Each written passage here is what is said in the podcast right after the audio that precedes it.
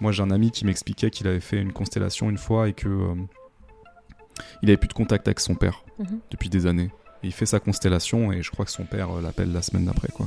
Tu vois. Non, mais c'est assez incroyable. Les effets peuvent être extrêmement euh, rapides. Hmm. C'est.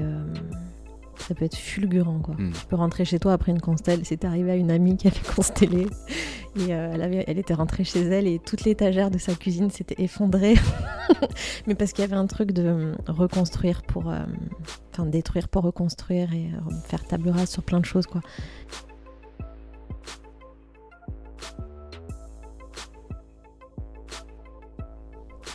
Du coup, je suis avec Johan aujourd'hui. Salut Johan, Coucou Mourad. comment ça va Super bien. Aujourd'hui, on va parler de transgénérationnel, on va parler de constellation familiale, parce que c'est une de tes activités, mais il y en a d'autres. D'ailleurs, euh, la, la combinaison peut être surprenante, mais est-ce que tu veux bien te présenter rapidement? Oui, bien sûr. Ben, je m'appelle Joanne. J'aime bien dire mon prénom. Euh, je suis euh, une enfant de la nature. Je crois que c'est la première définition que j'ai envie de, donner me concernant. J'ai grandi dans les Hautes-Alpes, dans le sud de la France. Euh, J'habite aujourd'hui à Marseille. Et euh, je suis une amoureuse de la vie. Euh, J'ai la joie de vivre. J'aime porter cette joie la transmettre. Et ouais, je dirais que je suis une passionnée en fait. et je déteste les étiquettes. Donc je commencerai jamais en me présentant en disant bah je suis ça, je suis ça. Euh, je vais jamais donner mon métier en fait en premier, euh, en premier lieu. Euh, parce que je trouve que c'est mettre, c'est se mettre dans une case et voilà, j'aime bien commencer en disant bah voilà, j'aime la nature, j'ai grandi dans la nature. Maintenant je suis à Marseille dans une superbe ville que j'aime beaucoup. Je suis très branchée euh, spiritualité, je suis très connectée au monde de l'invisible. En même temps, j'aime la vie sur Terre, d'humaine, les joies euh, que la vie offre, en fait, tout simplement. Ça reste un peu mystérieux comme présentation, mais euh, je, je suis assez d'accord avec toi sur le fait que euh, euh, on se présente souvent en parlant de ce qu'on fait, Ouais. comme si euh, ce qu'on fait était euh, nécessairement une extension de qui on était. exactement. ce qui n'est pas toujours le cas d'ailleurs. Euh, et donc je trouve ta présentation intéressante, mais je dois quand même la compléter. Oui. Euh, tu, euh, tu concilies deux activités, une activité d'accompagnement, Oui. on pourrait appeler ça comme ça. Mm. Ouais. Et une autre activité où tu es avocate. Mm. Euh, donc c'est pour ça que je disais que je trouvais euh, que ça pouvait paraître surprenant. Mm. Et on en a un petit peu discuté en off et tu me disais que pour toi c'est complémentaire, c'est nourrir euh, deux parties de toi. Et peut-être que ça évoluera à l'avenir, etc. Mais euh, voilà. Euh, tu veux dire quelque chose d'autre sur ça?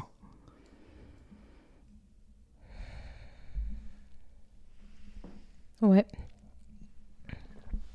Avocat, c'est juste un statut? Hmm. Ça me définit pas. C'est quelque chose que. C'est un métier que j'exerce, qui me plaît beaucoup. Et finalement, c'est un métier aussi dans l'accompagnement, tu vois. Mm. Donc, euh, Mhm. c'est pas un hasard finalement, euh, euh, le fait d'être avocat et en parallèle d'avoir développé notre activité de- dans l'accompagnement, Mm. que j'appelle facilitation de conscience. J'aime beaucoup cette notion. Je l'avais nommé coaching en développement personnel, mais c'est, ça me convient plus trop. J'aime pas trop cette étiquette. Hum, donc j'aime bien cette notion de facilitation. Hmm. Et euh, les deux vont vraiment ensemble, Mhm. puisque hum, il y a un accompagnement euh, en tant qu'avocat dans les procédures. Les gens qui viennent me voir, euh, la plupart du temps, ils sont dans des conflits. Donc, ils viennent, je pense, un peu chercher la paix, en fait, et la résolution de conflits en venant me rencontrer en tant qu'avocat. Parce que j'ai un peu ce truc d'arriver à désamorcer des bombes et à apporter un peu de l'harmonie là où c'est un peu le chaos. Et euh, le parallèle, du coup, avec l'accompagnement, facilitation de conscience, c'est euh, c'est assez incroyable parce que ça aide aussi euh, dans le métier d'avocat. Très surprenant et en même temps ça fait sens que dans ton travail d'avocate, tu accompagnes les gens dans des situations difficiles et Mm. peut-être tu les aides à dénouer Mm. et peut-être ta casquette de, de facilitatrice et, d'énergéticienne t'aide justement là dans ces rapports humains, parce que c'est ça au final, ce sont des rapports humains.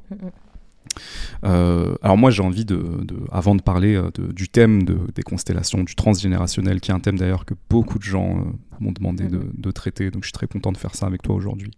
Il, y, a une grosse demande et on va pouvoir vraiment parler de beaucoup de choses. Mais j'aimerais savoir comment tu es arrivé à, en, faire, à faire ça. Est-ce que c'est un truc qui a toujours été présent pour toi Et pourquoi les constellations en particulier? Mhm. Alors les constellations, je connais depuis 2017.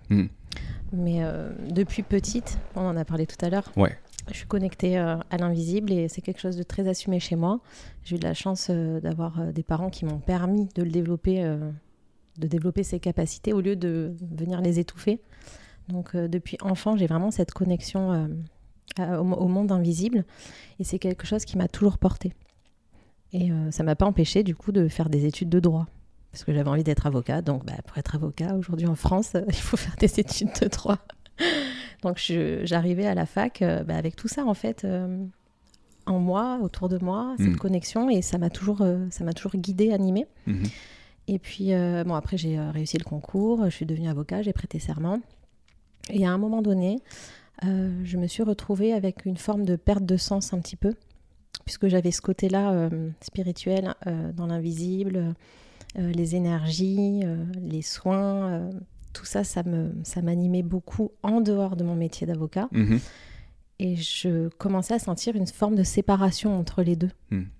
Et en tant qu'avocat, je me disais, mais il me manque quelque chose. C'est pas, enfin, il y avait un truc qui était plus ok pour moi. J'avais l'impression d'arriver au bureau et de finalement d'être quelqu'un d'autre. Et en, même temps, il y a des clients qui me disaient, mais c'est incroyable après le rendez-vous, je me sens super bien et je sentais qu'il y avait autre chose qui se jouait, même quand j'étais au, bureau, au cabinet. Et en même temps, euh, j'avais envie de développer ce côté euh, d'accompagnement, d'accompagnante, de facilitation. Et je ne savais pas comment faire. J'avais l'impression qu'il fallait que j'arrête avocat hmm. pour pouvoir euh, me dédier à, à cette autre activité. Et un jour, je, me, je, me, revois dire non, mais en fait, je vais arrêter et puis euh, je vais poser ma plaque de thérapeute ailleurs, quoi. Hmm. Et euh, ben, il y a eu un chemin qui a été fait intérieur de manière à lier les deux, à pas arrêter avocat et, et à concilier ces deux, ces deux parties. Hmm. Ça a été quand même quelque chose puisque déontologiquement, il fallait que, que je puisse justifier de ce que j'allais faire ouais, à côté. Sûr. Donc euh, voilà, j'ai fait les choses. Euh, je voulais rendre officiel quelque chose que je gardais euh, non pas caché parce que je ne suis jamais cachée de ça, mhm. mais j'avais envie d'en faire quelque chose de manière officielle pour mhm. pouvoir officiellement aider à mhm. un autre niveau en fait. Voilà. Et du coup, moi, j'ai présenté tout un projet à l'ordre des avocats du barreau de Marseille, projet qui a été accepté. Et donc aujourd'hui, je peux exercer cette activité euh, de manière euh, légale, officielle. Voilà. Parce qu'en tant qu'avocat, comme je te l'expliquais tout à l'heure, mais je le dis pour peut-être les gens qui ne savent pas, hmm. on a des interdictions, il y a des incompatibilités, on ne peut pas avoir d'activité commerciale euh, en parallèle. Voilà. Bon, grâce à des exceptions, j'ai pu développer tout ça. C'était intéressant ce que tu disais tout à l'heure, comme si étais, tu, tu, sentais que tu baignais entre deux mondes et peut-être à un moment cette partie de toi qui explore l'énergie, qui explore les mondes invisibles. Euh, euh, est-ce que c'est que cette partie devait se cacher dans, ton, dans ta profession ou est-ce qu'elle n'était pas nourrie suffisamment? Un peu les deux, ouais. je dirais. Ok.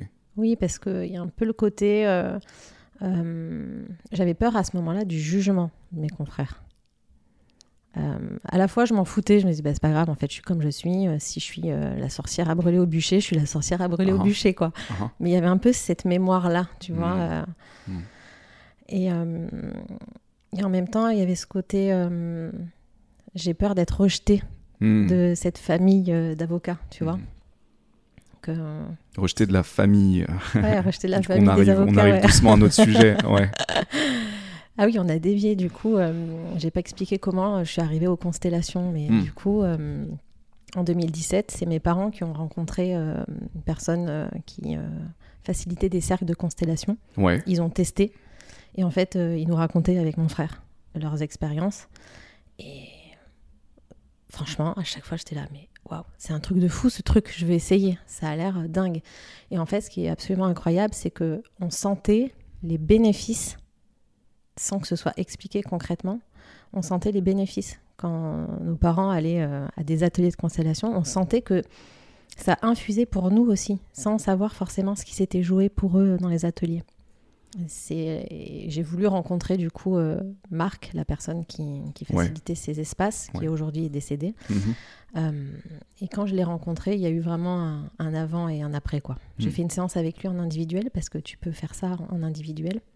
Et il y a eu un avant et un après. C'est vraiment... Euh, je me suis dit, ça, je, je veux me former à cette technique je veux apprendre, je veux recevoir des transmissions sur les constellations. C'est il y a un univers en fait euh, qui s'est ouvert en moi quand j'ai découvert euh, cette pratique. Est-ce que tu, peux nous expliquer en quoi ça consiste les constellations familiales? Bah, Les constellations familiales et systémiques. moi, je les définis comme une méthode, une thérapie brève qui permet de poser dans l'espace ce qui est invisible. Mhm. Donc rendre visible l'invisible. J'aime bien cette, euh, cette définition. Euh, en partant d'une problématique d'une personne. Alors il est comment ce chocolat? Il est incroyable. Johan m'a offert du chocolat et j'étais en train de le goûter là. Il est incroyable. Excuse-moi de t'interrompre. Ouais, mais tu vas avoir besoin de temps là pour euh, savourer. ah, mais oui. Donc tu disais thérapie brève qui vise à poser dans l'espace. Oui. L'invisible. Rendre visible l'invisible. D'accord. Euh, Donc là, en l'occurrence... Euh, en partant d'une problématique d'une personne. Ok. Donc l'idée, c'est... Est-ce que euh, c'est nécessairement dans le cadre familial ou est-ce que mm. ça peut être, par exemple, une situation professionnelle et... Tu peux tout consteller. Ok. Donc ça peut être une maladie. Mm. J'ai déjà constellé une endométriose. Mm. Euh, ça peut être euh, un problème euh, d'argent, un problème d'entreprise, un problème relationnel. Tu peux consteller un problème de sommeil, émotionnel. Tout peut se consteller. Problème de place, problème au niveau sexuel. Vraiment, tout peut, tout peut être posé en, en constellation. bon, hormis bien sûr des cas extrêmes de psychiatrie où je m'aventurerai pas, quoi, parce que Mm. Ça doit être médicalisé. Et moi, je ne peux mm-hmm. pas gérer euh, ce genre de choses, tu vois. Mais euh, du coup, tu pars d'une problématique et euh, tu poses dans l'espace l'inconscient, en gros, de la personne. Ok. Pour aller voir ce qui se joue et trouver la source du problème. et on pose aussi l'inconscient familial et l'inconscient collectif. En gros, ça peut concerner ces trois ces systèmes d'inconscient, tu vois. L'inconscient personnel, l'inconscient euh, familial et l'inconscient collectif. Donc ce que la personne porte dans son inconscient, ce dont elle a hérité euh, de sa famille, mhm. et collectif, c'est là, au-delà de la famille, c'est euh, les humains en général. Oui, les mémoires collectives. Les mémoires collectives. Ça peut être les mémoires de guerre, de génocide. D'une région, d'une lignée. Ok. Mm, mm. Hmm. Et hum, et tout ça, en fait, euh, tu vas me dire, mais comment tu le poses dans l'espace concrètement? Oui. Parce que je te dis, oui, on le pose dans l'espace. On hmm. le pose vraiment dans l'espace. Comment? À l'aide de représentants. Donc, en fait, c'est des groupes. C'est des ateliers avec euh, des gens. Ça peut être aussi en individuel avec des objets. Mais là, je vais donner l'exemple avec des personnes en atelier euh, humain. Donc, on, on, pose en fait le système de la personne grâce aux représentants, à des gens qui vont représenter des parts de la personne ou des membres de sa famille ou des, ou des archétypes. Ça dépend sur quoi on travaille en fait, tu vois. Donc une personne vient avec un problème, euh, elle exprime le, le, problème, elle décrit la situation, et euh, vous allez la retranscrire avec euh, des personnes qui vont jouer certains rôles peut-être des objets aussi Oui, des objets si on est en individuel. Là, par exemple, si, ah, on peut le faire en individuel aussi. Si je te facilite une constellation, euh, on utilise le verre d'eau, euh, mes boucles d'oreilles, euh, la boîte d'allumettes, et je vais te dire, bah, Mourad, choisis un objet qui, qui, te représente, choisis un objet qui représente un tel ou, ou telle chose, quoi. Voilà. Mais en, atelier avec des gens, je peux te donner un exemple concret. Hein. Euh, exemple, une personne me, m'amène une problématique. Euh, ah ben, c'est un truc vécu en plus. Hein. C'était une jeune femme euh, d'une vingtaine d'années qui avait des gros problèmes d'acné. Donc tu, peux même consteller ce genre de choses. Et en fait, donc j'ai demandé à ce qu'elle choisisse parmi les personnes qui étaient là une personne qui la représentait elle. Euh, moi, je vais toujours représenter le, la personne constellée. Parce qu'au moins, elle, il n'y a pas son ego et son mental qui vient interagir elle est spectatrice hmm. et elle voit se jouer devant elle euh, tout son système intérieur. D'accord. Donc c'est génial parce qu'elle n'a pas le choix en fait, hmm. elle est représentée donc hmm. euh, elle a en face d'elle euh, ce qui la concerne vraiment en profondeur. Quoi. Ok, donc on modélise vraiment le système intérieur de la personne concernant en rapport avec la situation, le problème qu'elle vient poser. problématique. Après, ça peut aller, on, peut aller chercher dans son inconscient personnel, dans l'inconscient familial ou dans l'inconscient collectif. Ça, c'est moi qui le détermine euh, en fonction de ce que je ressens quand je fais ce que j'appelle l'écoute de demande.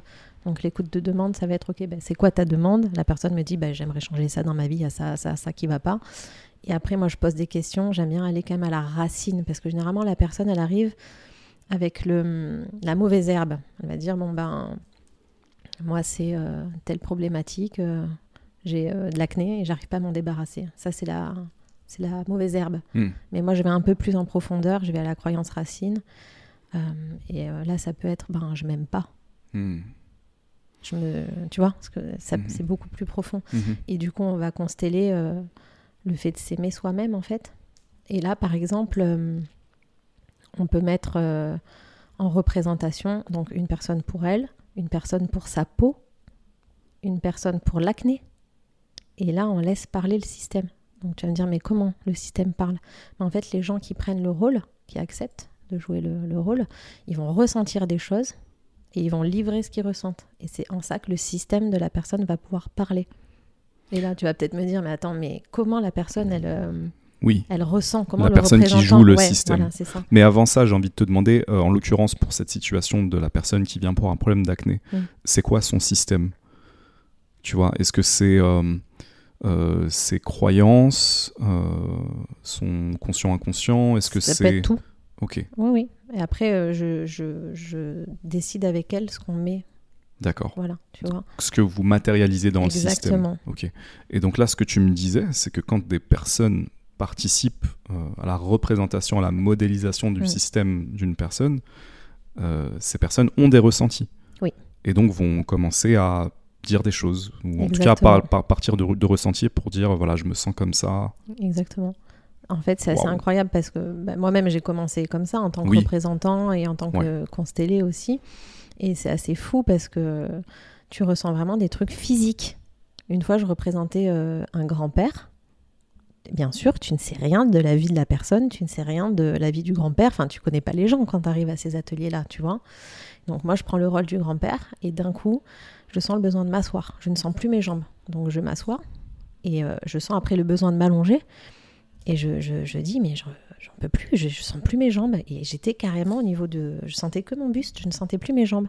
Et on a appris par la suite que ce fameux grand-père, il avait été amputé des deux jambes. Mais moi, je le sais pas. Hmm. Je ne connais pas la nana. Mm. J'arrive à l'atelier.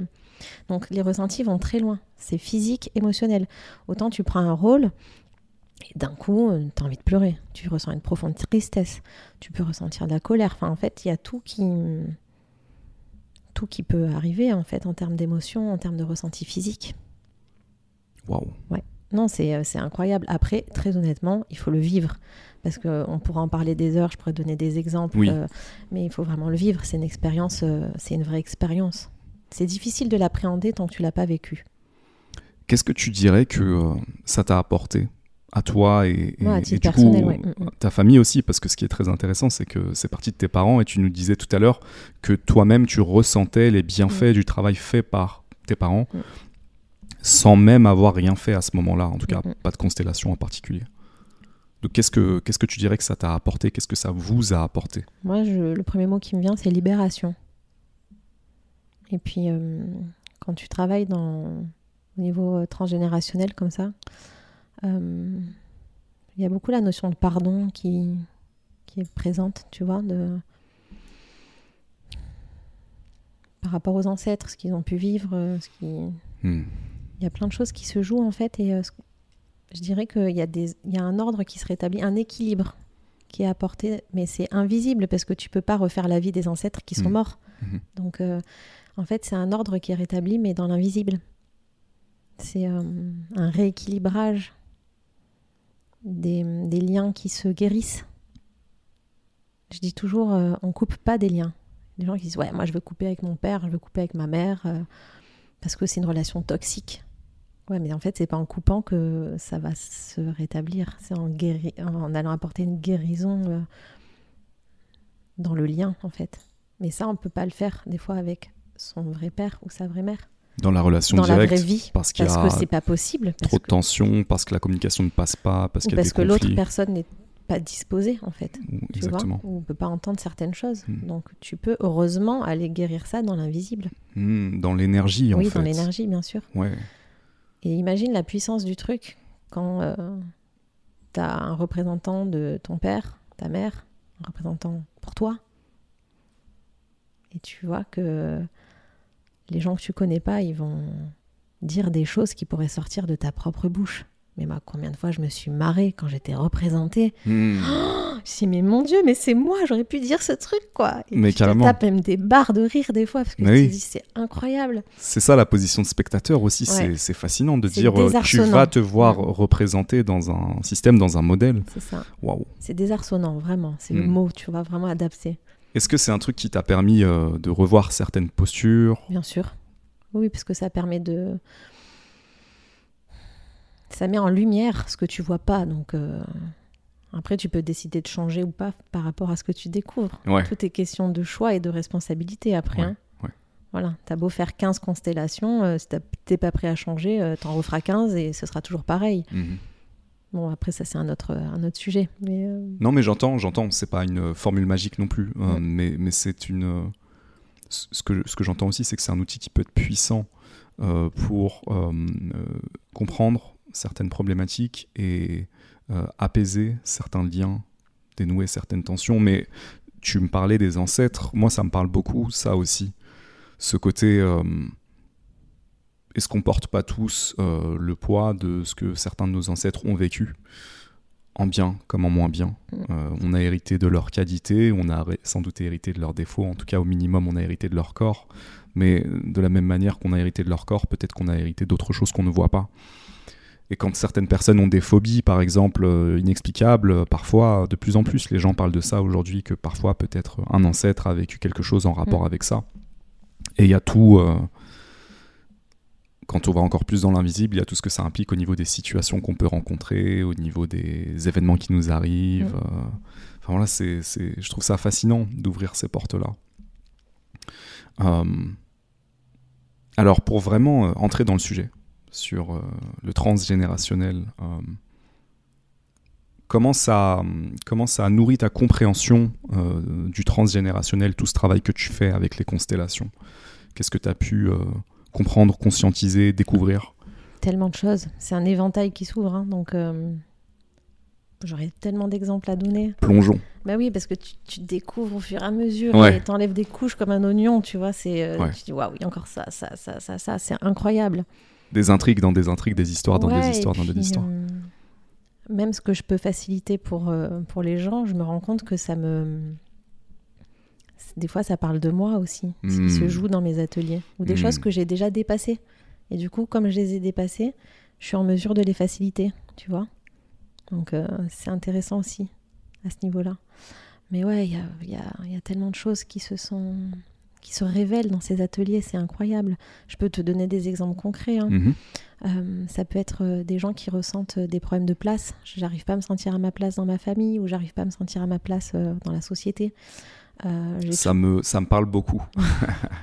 Alors, ce qui est drôle, c'est que les exemples que je donne, quand Oui. j'explique, Oui, c'est jamais un hasard. bien sûr. Les gens ils me disent Mais pourquoi tu prends cet exemple en particulier? Bon, bah, du coup, ouais, on va là-dessus. On souffle à ton oreille que il y a un truc à ce niveau-là. J'entends quelque chose. Avec grand plaisir, Ouais. allons-y. Euh, la place. Hmm. Ça peut, le problème de place peut prendre sa source dans différentes choses. Ça peut être euh, des incestes dans l'arbre à un Mhm. endroit, mais ça peut être très très lointain. hein. Mhm, mhm, On peut pas tout, on connaît pas tous nos ancêtres, hein. mhm, c'est impossible. Donc euh, c'est des choses inconnues la plupart du temps qui Mm. se rejouent du coup. Mm. Euh, L'inceste, c'est un problème de place. c'est un, un père ou une mère qui a une relation euh, Mm. sexuelle avec son enfant. Quoi. Mhm, Donc, par mhm. exemple, hein, il y a un souci de place à cet endroit, Mhm. puisqu'il y a la mère ou le père qui n'a pas joué son rôle d'époux ou d'épouse. Et du coup, l'enfant a pris la place. Tu vois on, on part de l'exemple d'un père avec euh, un enfant. Mais la mère, elle n'était pas à sa place d'épouse. Il y a un problème de place. À, à un endroit, il y a un déséquilibrage. Mhm. quoi, Tu vois, il y a un, Mhm. un problème dans l'ordre familial. Et ça peut créer pour les générations d'après une sensation de je me sens pas à ma place. Mhm. Mhm. Et le problème de place peut venir d'autres choses aussi. Mm. Ça peut être euh, une fausse couche de ton arrière-grand-mère. Et elle l'a pas dit. Ouais, tu vois, Et- c'est incroyable que ça c'est pas nécessairement les, les rapports familiaux directs, ça Non. peut sauter une génération ou plusieurs. Ou plusieurs. Ça peut remonter, mais très très très loin. Mm. Des mémoires très très lointaines Mm. qui nous dépassent. Vraiment, ça peut aller très loin. Et euh, oui, sur la place, ça peut être aussi, euh, je te disais, ça peut être une fausse couche, ou plusieurs fausses, fausses couches, ou des avortements. Et hum, pourquoi ça peut générer un problème de place? Parce que on n'a pas dit qu'il y a eu cette fausse couche ou cet avortement. C'était très tabou, surtout à l'époque. hein. Mm. Euh, mais c'est quand même un enfant qui est mort-né. Mm. Il fait partie de la fratrie. Mais on l'a pas reconnu. On lui a pas donné sa place, tu vois. Et donc après, ça, ça se répercute. Ça peut être pour ça aussi.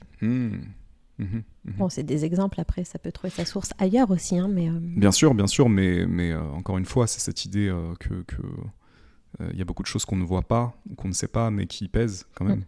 Dans ton inconscience, il y a noté, marqué quelque part que euh, t'as pas vraiment ta place parce que tu as pris la place de quelqu'un d'autre, par exemple. Mm. Effectivement, ouais, ça peut se traduire euh, ensuite. euh. et et, euh, moi, je trouve ça fascinant. Enfin, voilà, comme tu disais, l'éventail, là, on peut aller à plein d'endroits possibles. Mais euh, effectivement, les constellations, ça me paraît être un outil très puissant pour euh, déterrer tous ces trucs-là. Parce qu'il y a ça, moi, le premier truc qui me vient, c'est de dire, mais eh, comment est-ce que tu arrives à savoir, euh, à déterrer ces non-dits et, et ces énergies que tu portes sans le savoir? Et en fait, dans, dans le travail de constellation, ça passe vraiment par euh, l'invisible. oui, c'est l'énergie qui parle en fait. Parce que du coup, on- souvent on me demande, mais comment ça marche? Ouais. Pourquoi les représentants, ils arrivent à ressentir des choses Hmm. aussi euh, fortes? Mm. C'est euh, les inconscients qui communiquent en fait. Et c'est ça qui est beau, c'est la magie de l'énergie Mm. finalement, parce que on est tous euh, complètement liés. Mm. Tu vois Mhm. Comment Mhm. tu peux expliquer sinon qu'un représentant que tu, euh, une personne que tu connais de ni d'Ève ni d'Adam euh, puisse te représenter et, et toi te voir complètement dans elle en fait? Comment tu l'expliques? Ouais. Parce que les inconscients sont totalement liés et on forme un inconscient collectif. Hmm. On est tous en lien. d'une manière ou d'une autre, Mm. qu'on le sache ou non. Pour revenir sur cette histoire de prendre sa place, euh, moi je me sens concerné par ça parce qu'il y a toujours eu ce truc. euh,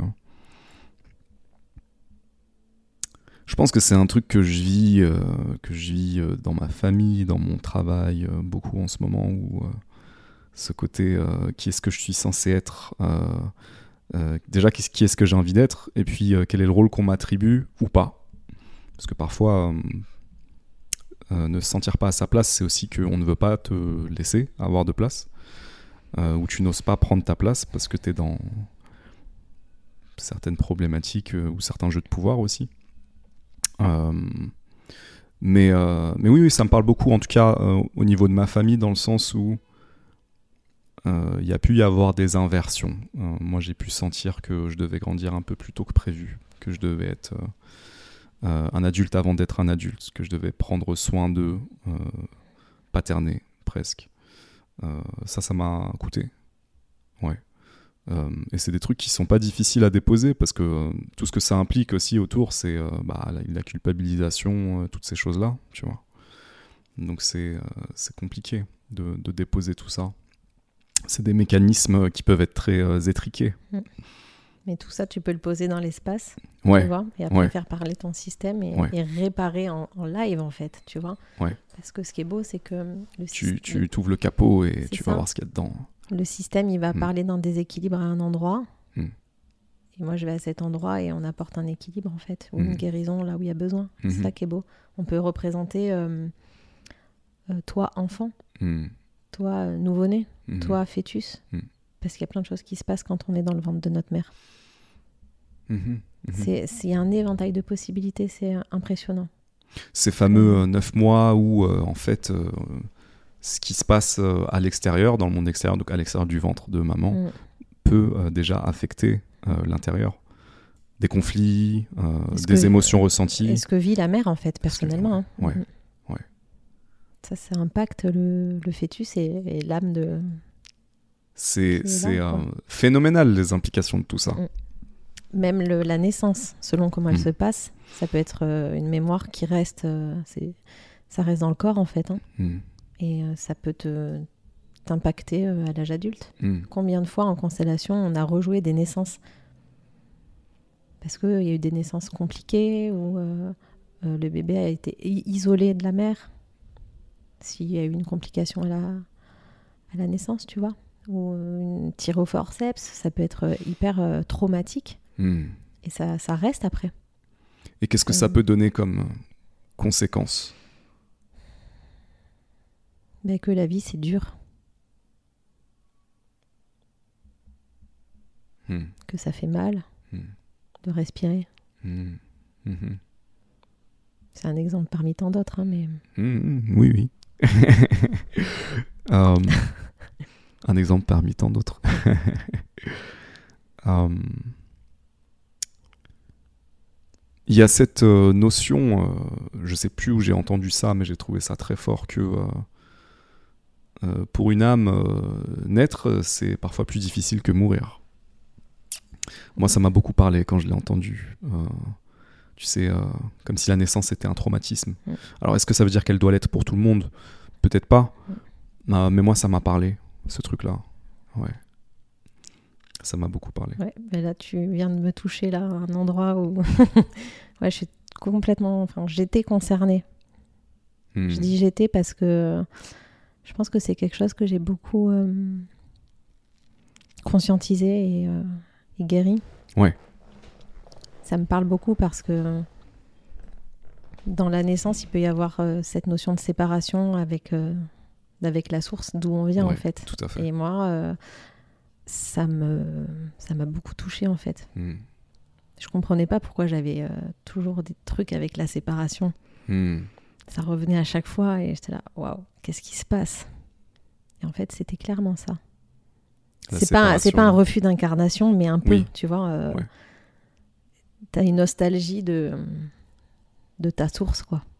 Ouais. Le fait d'arriver sur Terre, d'être éjecté, en plus, tu vois, ça peut être un peu dur. C'est vrai qu'on est pas mal éjecté. En soi, en soi, c'est le premier rejet qu'on vit. Hein. Ouais. C'est Tu, le tu premier pas- rejet. tu- tu passes d'une fusion avec la mer à Total. euh, je suis, c'est bon. Mm. Et puis tout ce que ça implique aussi, euh, d'être dans le monde 3D euh, matériel. euh, généralement, tu pleures quand tu sors. C'est ça. et maintenant, tu dois te battre pour la vie, pour survivre. Mais ça, c'est des thématiques qui sont beaucoup sorties en, en constellation. Tu m'étonnes. De gens Ouais. qui partaient de. euh, J'arrive pas à incarner euh, qui je suis. Oui. Et ben, ça prenait sa source là. Dans vraiment cette nostalgie de la famille d'âme, tu vois, euh, une forme de séparation que tu vis au moment où tu, Mm. tu viens dans le ventre quoi, de, de ta mère. Mhm. Et du coup, après, euh, ça peut impliquer un- une forme de refus de- d'incarnation. Donc un refus d'incarnation, ça donne euh, des gens euh, qui vivent pas vraiment leur vie, qui sont pas vraiment entrés dans leur vie, Oui, qui ont qui du sont mal. un peu euh, perchés, oui, qui ouais, qui ont du mal avec la matière, ouais, qui matériellement sont pas forcément aisés. euh, ouais, Ils s'empêchent de l'être finalement. Oui, Tu vois ouais. Où ils sont jamais forcément bien là où ils sont. euh, ouais, ou jamais forcément présents. Ouais, c'est ça. Hmm. Mhm. Hmm. Ou aussi ça peut se traduire par euh, euh, des choses qui n'aboutissent pas, tu vois Des échecs à répétition. Ouais, un peu. Ok. Euh, Mais les échecs à répétition, ça peut être aussi les fausses couches, ouais. tu vois Ouais. Les avortements, par définition, tu vois Hmm. Hmm. C'est quoi le truc le plus euh, surprenant que, que tu as déniché en, en constellation? Est-ce que, est que parfois, parce que je me dis, euh, tu vois, parfois tu dois. Là, il y a des liens qui sont assez logiques Mm. que tu fais, mais parfois ça doit être euh, un petit peu improbable de se dire, ah, ça c'est à cause de ça en fait. Oui, oui, mais même moi, euh, j'apprends plein de choses. Et puis, je- Ouais. après, pour être honnête, j'oublie les constellations des gens. Ok. Donc là, j'ai pas un exemple marquant, tu vois, Ouais. qui va me. Hmm. Mais si tu vas à chaque constellation, moi-même, je suis euh, je suis subjuguée. En fait, je me dis waouh, mais c'est incroyable. Hmm. C'est incroyable. Hmm. Mais chaque constellation est, est puissante, quoi. Donc, euh, j'aurais pas d'exemple concret euh, particulier à te, à te donner. En tout cas, les endroits sur lesquels j'ai envie d'aller, c'est ce qui nous concerne tous euh, l'amour, euh, le sexe, l'argent. Mm. Donc là, je pense qu'au niveau du transgénérationnel, on hérite de beaucoup de Oui. choses. Euh, donc, euh, donc allons-y. euh, alors, avant d'aller sur tout ça, moi, je veux parler d'un truc euh, qui, me hérisse le poil en ce moment, c'est le féminisme. Je, vais te, donner. je vais te dire d'où je me place. Je me place du côté. d'un côté de mec assez sensible. Quand je dis sensible, c'est pas pour expliquer que je rentre pas dans les cases du patriarcat et que du coup c'est difficile pour moi. C'est pas pour dire ça, c'est plus pour dire que euh, il y a quelque chose qui me hérisse le poil dans le discours féministe actuel et que j'entends derrière en fait euh, une revanche ancestrale. C'est ça l'énergie que je perçois derrière. Euh, et euh, bah, j'aimerais discuter de ça avec toi, euh, de, voir comment toi tu perçois ça, si c'est un truc que tu constates en constellation et, et comment tu l'interprètes aussi. Mm. Euh, moi, à un moment, j'ai l'impression que effectivement c'est ça qui est dans l'air, cette, euh, cette volonté de revanche, euh, mais qui est assez guerrière et qui est pas Mm. toujours bien placée. Alors bien entendu, hein, je parle pas de tout le féminisme et je parle pas de toutes les féministes. J'ai des amis euh, proches qui se considèrent comme étant féministes et qui sont géniales et qui m'apprennent énormément de choses. Et, et j'adore ça et j'ai pas de souci avec ça. J'ai un problème avec euh, plutôt ce féminisme euh, guerrier qui euh, euh, a l'air d'être de se masquer de bonnes intentions, qui se veut intelligent, éloquent, construit et qui veut déconstruire. Qui pour moi est une autre manière de dire détruire. Donc, donc oui, cette, cette revanche, cette revanche de, de- de- de- des femmes qui ont été coupées de leur pouvoir, est-ce que c'est quelque chose qui se, est-ce que c'est quelque chose que tu constates toi dans, dans ton travail et dans, dans cette énergie euh Là déjà, euh, enfin, je partage complètement ton avis là-dessus. Le féminisme d'aujourd'hui, euh, dans son extrême, euh, me gave. Hmm. Vraiment, j'ai pas d'autre mot. Quoi. J'allais dire, Mm. ça me rend triste.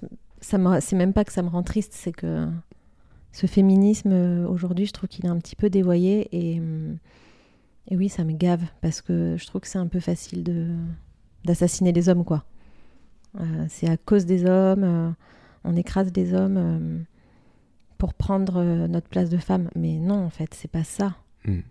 Je, je suis pas du tout d'accord avec cette forme de féminisme, parce Mm. que pour moi, c'est une forme de féminisme. Oui, c'est pas oui. le féminisme, en Tout fait. à fait.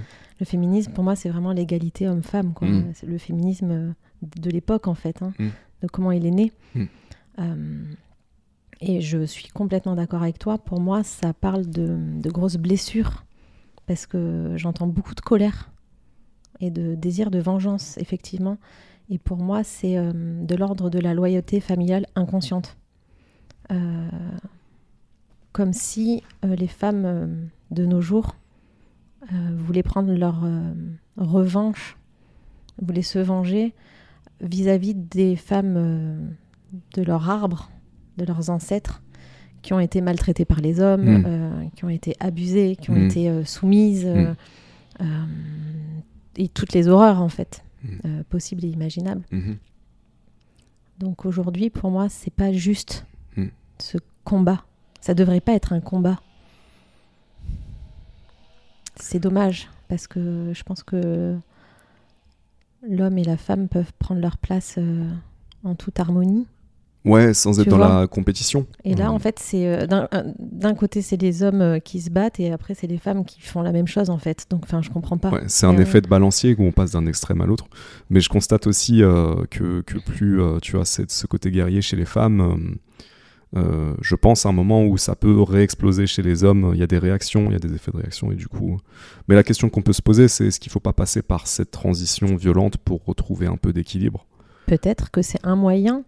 Mais euh, après, euh, si tu me demandais à moi une solution, Oui, les gars, on fait une constellation géante mais grave. mais grave. et on répare, quoi. C'est complètement ça. Tu vois, moi, en fait, je, je me suis fait la réflexion récemment que j'aurais pu être masculiniste, en fait, euh, si j'avais pas, euh, si j'avais pas plongé dans euh, moi ce que je porte comme énergie, les traumatismes que je porte, déjà, il y a ceux dont j'ai conscience, et moi, j'ai pas fait de constellation, donc je suis pas remonté très très loin. Je suis remonté un petit peu par d'autres manières. Mais ce que je veux dire, c'est que j'aurais pu être masculiniste euh, si j'avais pas reconnu euh, ce que je porte à l'intérieur de moi. Tu vois, euh, les difficultés que j'ai eues avec ma mère, ce genre de choses.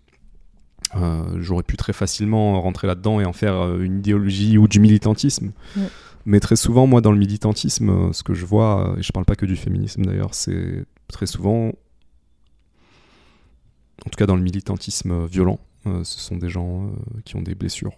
Euh, je me demande en fait si ce militantisme ne serait pas mieux placé s'il y avait d'abord un travail de guérison, avec des constellations par exemple. Tu vois, plus de conscience avant d'aller.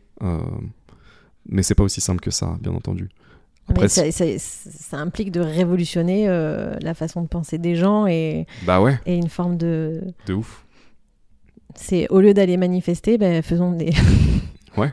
des sessions de. Travail intérieur, Oui, bien sous sûr. toutes ses formes d'ailleurs, Ouais. les constellations en étant une.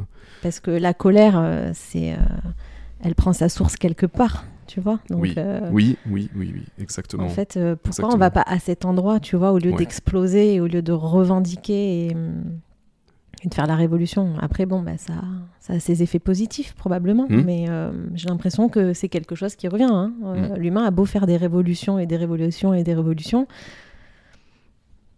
Dans la colère et dans la violence, je vois pas ce que ça change finalement, puisqu'il y a toujours des choses qui reviennent. Il y a Ouais. toujours des révolutions et des colères et des révolutions et des révolutions. Ben, en fait, si on va pas à la source du problème, euh, Oui. les gens ne changeront jamais, quoi. Ouais. Et l'inconscient collectif, il... il restera avec sa poussière, quoi. tu vois? J'aime bien, moi, l'idée de soulever le tapis euh, pour nettoyer le caca, quoi, tu vois? Hmm. Mhm. Et, Mhm. euh, Pour moi, en, en cherchant un responsable, Mm. j'ai un peu l'impression que dans le féminisme dévoyé, je parle Mm. pas du féminisme, hein, le féminisme dévoyé, la forme que je n'aime pas, moi, Oui. euh, j'ai un peu l'impression que on vient euh, s'en prendre à l'homme, en fait.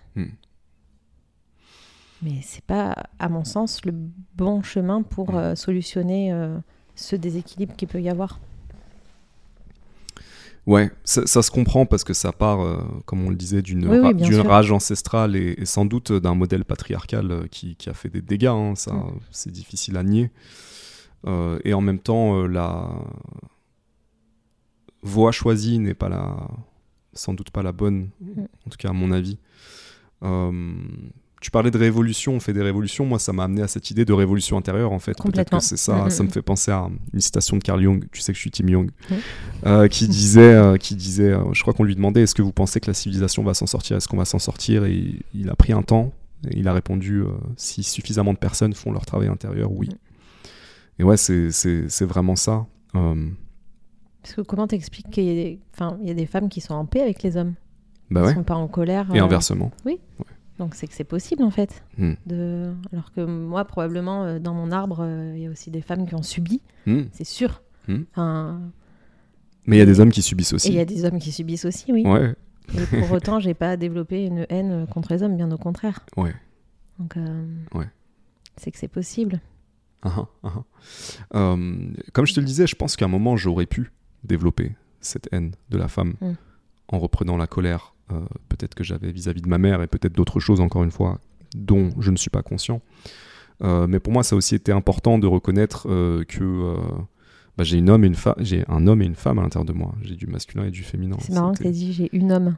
Ouais, bah voilà. C'est l'union des deux, quoi. Tu Bah oui. Une homme et un femme. un femme.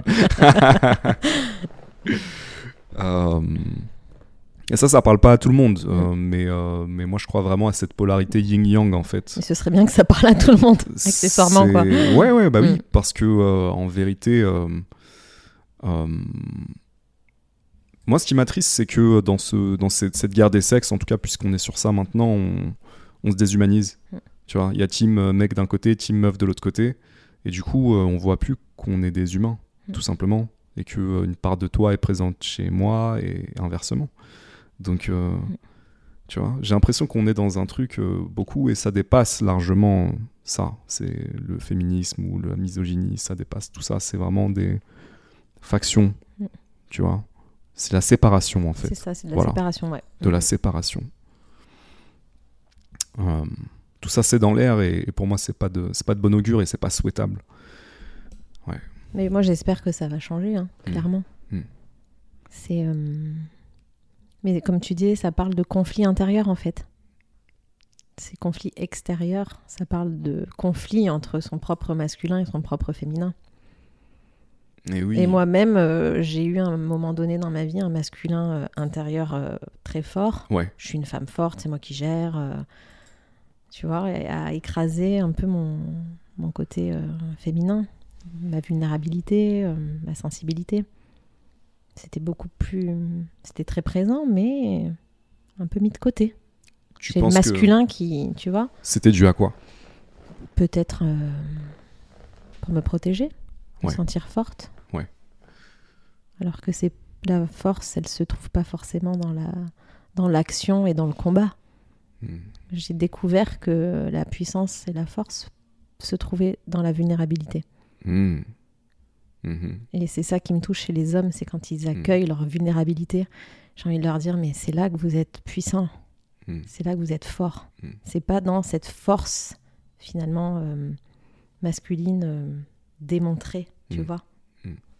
Je trouve que la force, elle est vraiment dans le fait d'accepter de se déposer et d'être vulnérable. Je dirais c'est aussi accepter d'être soi Hmm. euh, sans artifice C'est ça. parce que parfois dans euh, le côté euh, j'ai besoin d'en imposer physiquement, j'ai besoin de montrer que c'est moi qui est fort, que c'est moi le mec, tu peux percevoir euh, de manière évidente l'insécurité qu'il y a derrière, Mm, mm. qui est le besoin de montrer que, le besoin de prouver, le besoin qui en soi est une fragilité en fait. Mais si tu as besoin de te protéger, c'est que quelque part tu te sens fragile. Et oui, c'est ça, exactement. Que si au contraire tu es OK et en paix avec ta vulnérabilité, Mm. c'est que derrière il y a une force, Mm. il y a une confiance, tu vois. Hmm, C'est que je me dépose, je me mets à nu, je suis vulnérable, hmm. mais je fais confiance parce que je suis en sécurité avec moi-même. Et ça, c'est beau quand tu arrives à. Quand on arrive là, c'est euh, c'est magnifique.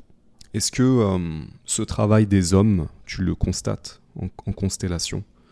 Euh, Parce que moi, j'ai énormément de gens qui me contactent pour me dire euh, Putain, mais ça fait du bien d'entendre des mecs qui se livrent, qui s'ouvrent, qui acceptent leur sensibilité. Mm, Moi, mm. c'est ce qu'on me dit beaucoup. Leur vulnérabilité, comme tu en parlais. Euh, et je pense que j'ai une audience à 80% féminine. Il y a Mm. quelques mecs, mais globalement, c'est une audience féminine. En tout cas, c'est beaucoup plus des meufs qui m'écrivent. J'allais Euh, dire, tu m'étonnes. Et du coup, euh, il y a ce truc-là de beaucoup de femmes qui se demandent, mais bon, les mecs qui font le taf, ils sont où, quoi? Tu vois Donc je voulais te demander, est-ce que Oui. toi, tu, tu, tu en perçois et, et, et c'est quoi le genre de travail qui- qu'ils font, dont ils ont besoin? C'est quoi qui est dans l'air à ce niveau-là? Du Alors. transgénérationnel Qu'est-ce qu'on est en train de régler? J'ai majoritairement des femmes et des hommes. euh, c'est marrant. Pourquoi j'ai dit. euh, J'allais dire, j'ai majoritairement des femmes. Ok, Et J'ai dit et des hommes, mais en fait, c'est que les hommes sont en train d'arriver, quoi. ok, Euh, les hommes arrivent. J'ai plus de femmes, bien Ouais, sûr, dans mes ouais, ateliers. ouais. Mais ça, je pense que c'est la généralité Ah dans ah. les ateliers de développement personnel. Il y a toujours plus de nanas.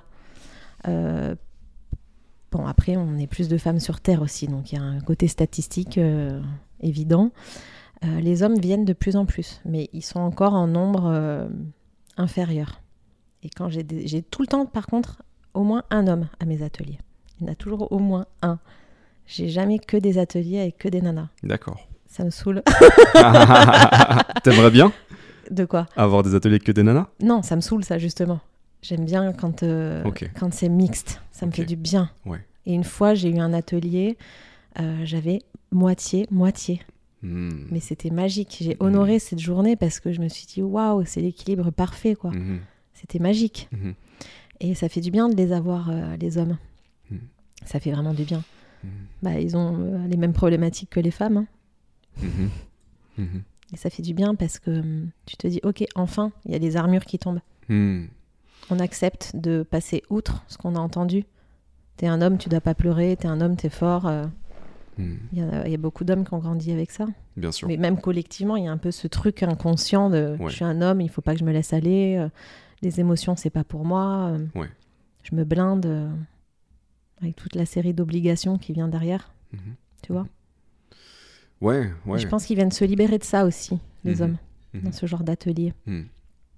Se reconnecter à, à, leur, euh, à leurs émotions, à leur vulnérabilité, accepter d'exprimer aussi ce qu'ils ressentent. Il y a beaucoup de travail autour de l'enfant intérieur. Je- Ouais. Ça y est, j'ai des flashs là de de- d'hommes qui ont, qui ont constellé. Et... Mhm. Ouais. L'enfant intérieur que tu peux un peu laisser de côté, quoi. Tu vois, quand euh, Comment tu définirais euh, l'enfant intérieur? Comment je le définirais? Parce qu'on on en parle beaucoup, mais euh, ouais, c'est, euh, ce serait euh, l'enfant qu'on était? Ouais, pour moi, c'est l'enfant qu'on- présent, C'est ouais. l'enfant qu'on qu'on est, qu'on est toujours en Qu'on est toujours, Oui, oui, oui, mais ouais. du coup, qu'on a. euh, comme on n'est plus cet enfant physiquement, Ouais. pour moi, le fait de dire qu'il est intérieur, c'est euh, l'intérioriser en nous, en fait, le Hmm, porter, hmm. pas l'oublier. C'est ça pour moi l'enfant intérieur. C'est notre connecté. part d'enfant qu'on conserve à l'intérieur de nous, qu'on porte et qu'on portera toujours. Hmm. Comme un petit peu cette vision, euh, cette image des poupées russes. Mhm, Tu vois mhm, T'as la toute petite euh, qui Hmm. est dans la un peu plus grande, qui est Hmm. dans la, tu vois, Hmm. et ainsi de suite. hmm. Et c'est à la grande poupée de de porter ce petit bébé. Tu vois J'aime bien cette, cette image. Et de pas euh, de, de, de lui laisser de la place aussi Ouais, pour euh, nous dire ce qu'il ressent Mhm. ou ce qu'il veut, Mm, mm. pas s'en déconnecter. Euh, ça me parle beaucoup. Ça me parle beaucoup. Je pense que cet enfant, moi, je l'ai beaucoup maltraité. Je m'en suis beaucoup déconnecté. Mm. À un moment, je l'entends pleurer. Encore régulièrement, je l'entends pleurer. Et du coup, effectivement, je pense qu'il a des messages à faire passer. Mais aujourd'hui, il n'y a que Ouais. toi qui peux l'écouter pleurer et le réconforter. Et Il oui, n'y a plus personne d'autre à l'extérieur qui peut le faire. c'est ça. Donc, c'est à nous de le Ouais. faire. C'est à nous, euh, comme Mm. tu, tu me le disais tout à l'heure, euh, être, euh, être, avoir ce père et cette mère intérieure. Ouais, J'aime bien cette notion de parent intérieur. Ouais. Incarner nos propres parents intérieurs. Mm. Mhm. Mm. Mhm. C'est pour moi des fondations intérieures importantes. Ouais, et on revient à cette notion de, de polarité yin et yang, Mm. les deux, pas l'un sans l'autre. C'est ça. Donc les hommes viennent. Oui. Ils ont besoin de se De connecter à leurs plus. émotions. Venez davantage, s'il vous plaît, messieurs. On a besoin de vous aussi. non, mais vraiment, moi je le dis. Hein, c'est, Ouais. euh, J'ai Ouais, besoin de, de voir les hommes. euh, ouais. Contribuer au groupe aussi, oui. pour les femmes ça. qui sont présentes. Oui. Ouais. C'est euh, l'énergie masculine, elle, fait partie de la vie, quoi. On en a Mm. besoin. Mm. Et ça crée beaucoup de séparation aussi, tu vois. Ah ben, euh, les femmes, nous, on travaille sur nous et les hommes, ils font rien. Mm. Ouais, mais en fait, euh, déjà, invitons-les et euh, Mm. ne les jugeons pas, quoi. Mm. Entendons pourquoi ils n'arrivent pas à venir, en fait, à ce genre de choses. Je pense que les femmes, elles devraient faire preuve d'un peu plus d'ouverture aussi. Mais bon, ce n'est que mon avis. Ouais. Que, euh, à certains égards, les femmes sont extrêmement dures entre elles et avec les hommes aussi. Mhm. C'est euh, le truc en trame de fond euh, dont on n'a pas discuté, mais je le pense aussi quand, euh, quand on dit par exemple que les hommes ont du mal à exprimer leurs émotions, être vulnérables. Mm. Euh, moi, tous les hommes que je connais, ils ont eu cette expérience où ils expriment leur vulnérabilité avec une femme et ça la fait fuir, où ça lui fait perdre l'attirance qu'elle a pour lui. Donc il y a, il y a ce truc-là où... euh, dans l'histoire d'un homme, euh, c'est une expérience assez commune, ce qui fait qu'il y a un moment où euh, bah, on se dit ok bah faut que je me blinde en fait, je peux pas, je peux pas être comme ça, je peux pas parce que quelque part ça peut elle la mettre en insécurité et donc tu vois c'est un un jeu de miroir vraiment, c'est pas juste le patriarcat ou, les hommes, c'est tout le système dans sa globalité pour moi à considérer. Je t'avoue que je suis pas complètement au clair avec ça, moi aussi. je pense qu'il y a une subtilité là-dedans. Euh, Dans le fait d'exprimer euh, ses émotions? Oui, il y a exprimer ses émotions et euh, s'effondrer complètement et avoir besoin que la personne Ah en face comble ta faille affective. Alors ça, je peux comprendre que ça fasse fuir ou que ça euh, refroidisse une femme Mm. euh, complètement. Mais euh, tu vois, moi, c'est une conversation que j'ai beaucoup eue avec des hommes. C'est genre, ouais, je peux pas montrer, euh, en fait. euh, si je montre, c'est fini. La fois où j'ai montré, euh, genre, euh, c'était terminé, tu vois. C'est fou. Ça, c'est une conversation Moi, que- c'est pas un truc, au contraire, c'est quelque chose Ouais. que je que j'aime chez un homme, qui Mm. puisse s'exprimer et dire ce qu'il ressent. Et au contraire, moi, si c'est fermé, euh, si j'ai accès à rien, Ouais, moi, c'est ça qui me fait fuir, quoi. C'est si j'ai accès à rien. Si j'ai un mur en face euh, et juste euh, quelqu'un de fort et solide, euh, ouais, c'est cool, mais c'est cool un jour. Mm, mm. Et encore. Bah, tu peux même pas être sûr si tu as quelqu'un de vraiment fort et solide. Oui, si, non, mais voilà, si, t'as pas accès, comme tu dis, voilà, ça. si t'as pas accès à vraiment ce qui se passe à l'intérieur. C'est l'apparence. C'est ça. euh, Ouais.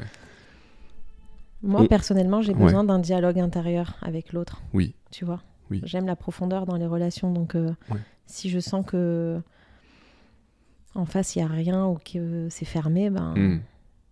je sais que pour moi, ça va être compliqué de, de créer une relation avec cette personne. Ouais. Ouais. Mais bon, ça, c'est très personnel. Hein Oui, oui. euh, après, moi, c'est, euh, je, je comprends tout à fait ce que tu veux dire et, et je l'entends beaucoup aussi. Mais voilà, j'ai du mal à mettre le.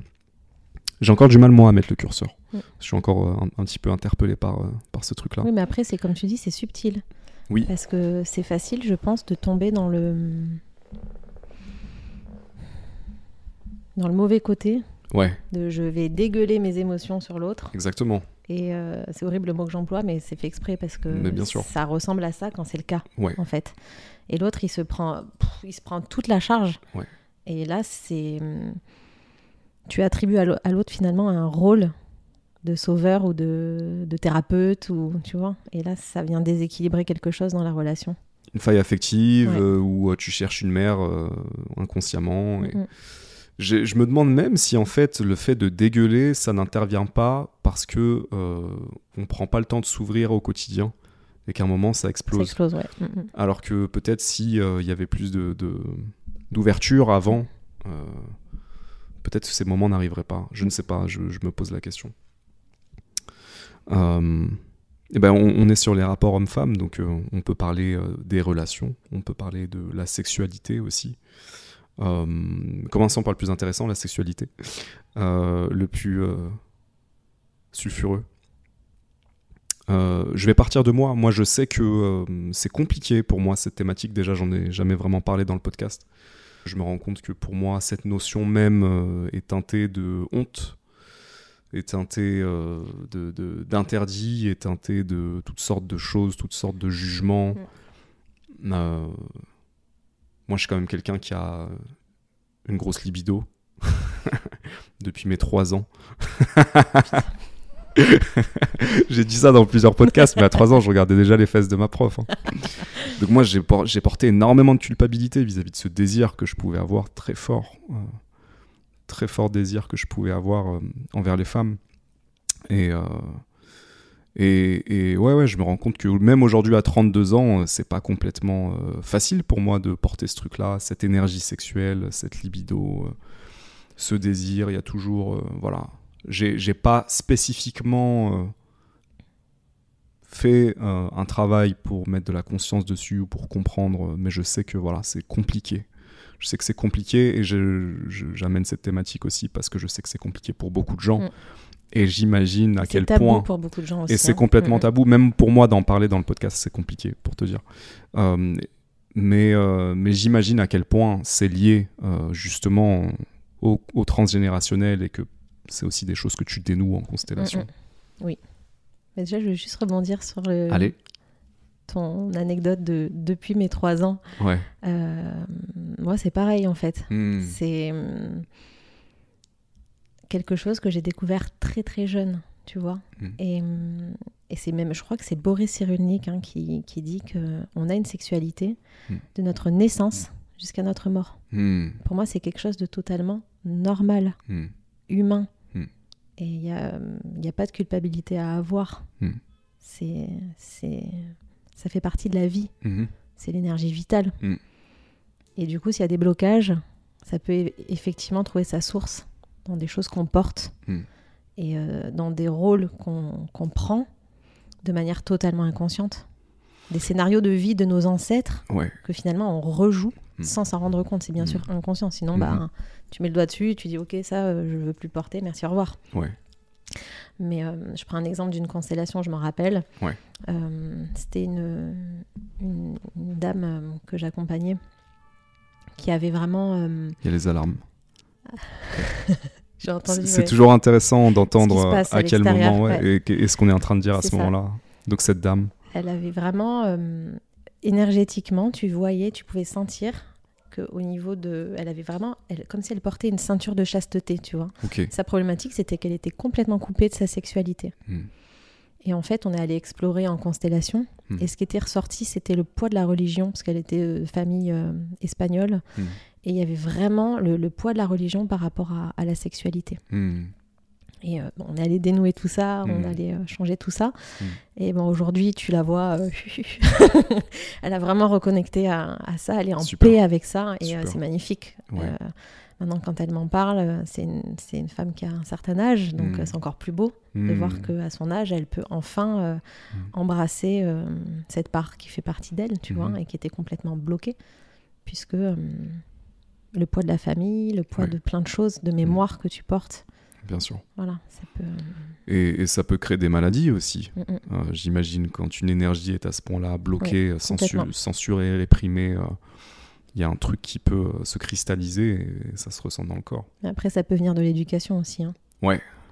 C'est euh, Hmm. clairement aussi en lien avec, euh, avec les parents. hein. Hmm. Et euh, j'ai un exemple, ça m'avait marqué. Ça, c'était une personne qui avait un- aussi une problématique en lien avec, euh, avec la sexualité. Et puis un jour, elle me dit Mais euh, quand j'étais petite, c'est marrant. euh, tu sais, les enfants, quand ils sont sur le canapé, euh, ils s'amusent, ils écartent les jambes. Mm. Tu vois, la Mm. petite fille, elle a la jupe. et en fait, sa mère lui avait dit Arrête d'écarter les jambes. Ferme les jambes. Ou je sais... En fait, elle lui répétait souvent ça. Hmm. Bah, du coup, elle a concrètement euh, intégré ça, euh, même dans son corps, Mm. tu vois, l'information de je dois fermer mes jambes. Et donc, bah, ça s'est répercuté dans sa vie sexuelle plus tard, Mhm. tu vois. Donc, ça Mhm. peut être même des choses de la petite enfance qui Bien se sûr. rejouent. Ouais. Et puis en parlant d'enfance, tout à l'heure, tu as amené euh, l'inceste, Mm. donc aussi euh, le viol et tout ce que ça. Oui, après, il y a toutes ces problématiques, bien sûr, qui Bien peuvent. sûr. euh, Ouais. Après, le viol, ça peut avoir deux, ça peut avoir des conséquences complètement différentes. Ça peut Oui. avoir la conséquence d'une sexualité justement totalement débridée Mm. et d'une sexualité totalement verrouillée. Donc, euh, En fait, chaque, euh, en la personne va, va le vivre différemment, va va transformer apporter ce une réponse différente, ouais. Ok. à- Mais c'est la même trauma. énergie derrière, c'est un, c'est Oui. un trauma en fait. Mm, mm, mm. Hmm. Hmm. Euh, dans le fond, euh, dans le fond je pense que les gens qui sont vraiment au clair et qui vivent une sexualité épanouissante sont rares. Je sais pas pourquoi, c'est c'est le. Je pense ça. Euh, Après, tout dépend de la définition ouais, de la sexualité épanouissante. Oui. Parce que ça dépend où tu mets le curseur aussi. Oui. Pour certaines personnes, avoir une sexualité épanouissante, ça va être euh, assouvir un désir, euh, une pulsion, euh, une envie sexuelle, deux fois par semaine, cinq minutes, merci, au revoir, c'est plié. Hmm. Pour d'autres, ça va être euh, à un autre niveau. Hmm. Ça va être dans une relation euh, sexuelle beaucoup plus alchimisée et Mm. consciente. Hmm. Ça dépend vraiment, tu vois. Mhm. Mhm. Ouais, effectivement. La notion de, de, de sexualité épanouie, enfin, cette définition, elle n'est pas la même pour tout le monde, à mon avis. Elle est propre à chacun, Mm. effectivement. Euh, Et là, il y a, il y a un éventail aussi, tu vois. C'est Ouais, ouais, bah oui, on peut ouvrir une autre, euh, une arborescence complètement. c'est quoi avoir une sexualité euh, épanouie? Bah pour moi, en tout cas, euh, j'ai pas de définition. Même pour moi, je, saurais Mm. pas le définir. Par contre, je pourrais dire, euh, peut-être qu'épanoui, c'est pas le bon mot. Je, je voulais peut-être dire une sexualité qui peut s'exprimer naturellement et qui n'est pas entravée. Libre?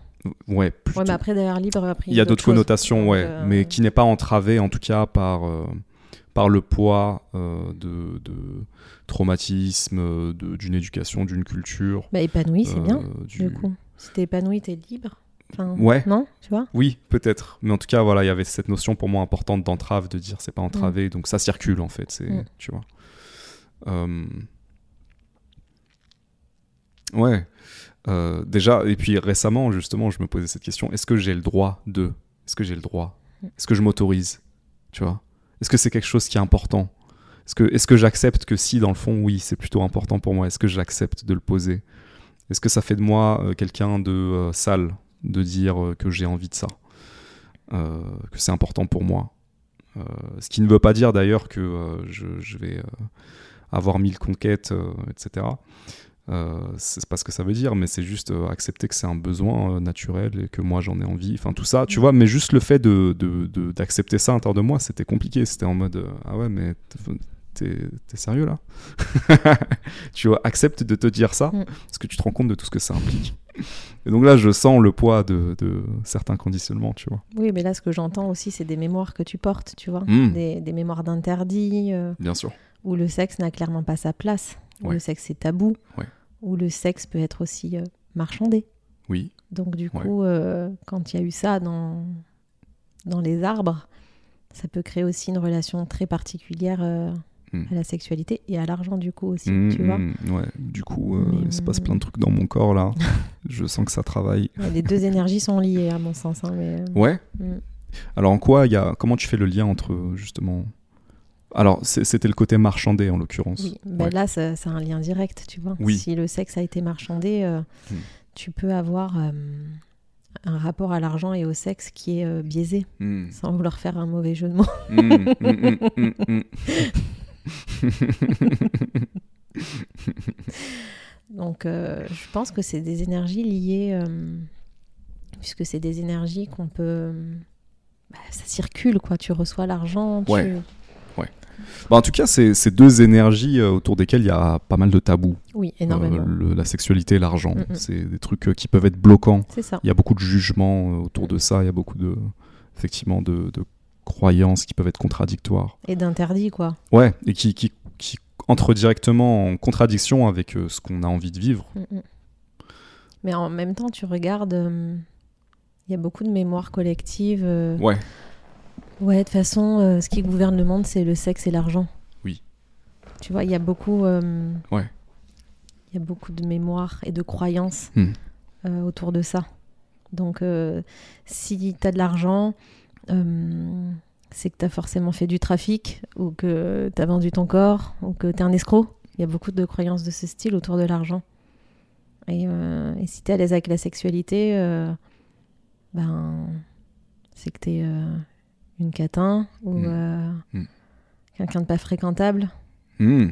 Il y a beaucoup de, de jugements inconscients Oui, autour du sexe et de l'argent. Ouais. Mais depuis, depuis des lustres, en fait. oui. Et euh, quand tu parles de jugement inconscient, ça me fait penser à un policier intérieur qu'on aurait et qui serait là en train de nous dire non, tu peux pas faire ça, tu ça. peux pas, tu peux pas vivre ça. Le bourreau Euh, intérieur. ouais. Voilà, t'as voilà, pas le droit d'avoir de l'argent, donc je vais Mm. te saboter. Et puis même si t'essaies de faire des trucs, t'inquiète, je vais te saboter bien comme il faut. Euh, Cette idée, euh, bon, on est en France en plus, donc l'argent, euh, tu vois. je pense qu'on n'a pas un super rapport avec l'argent en France. Euh, hmm, l'argent. Je pense qu'à un moment, euh, je, vais, je vais appeler ça la continuité de mon adolescence. Je voulais avoir beaucoup d'argent. Je veux toujours avoir beaucoup d'argent, ça n'a pas changé. hein. Mais je voulais avoir beaucoup d'argent. euh, C'était un petit peu une manière de, euh, de, de, de- de réussir. C'était un petit peu comme une revanche qu'il faudrait prendre. C'était aussi une manière de dire voilà, je suis puissant. Oui, ça dépend de la perspective avec laquelle tu regardes aussi euh, ça, tu vois. Bah, là, en plus, je te parle de ma perspective consciente. Je, je suis pas forcément au clair avec ma perspective inconsciente de ce qu'il y avait derrière. Ouais, ouais. Euh, je me suis retrouvé ensuite, euh, du coup, à gagner beaucoup d'argent très rapidement et à le perdre encore plus vite. Vraiment, ça peut monter très vite et ça peut redescendre très très vite. Ça, je l'ai bien compris.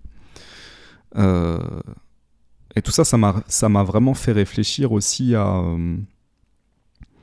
Bah justement, euh, c'était quoi l'intention qu'il y a derrière? Je suis pas complètement au clair avec ça aujourd'hui. Euh, C'est quoi l'intention qu'il y a derrière ou euh, les mémoires bloquantes? C'est un peu ce que j'entends dans la question. C'est Ouais. quoi l'intention derrière? J'entends plutôt.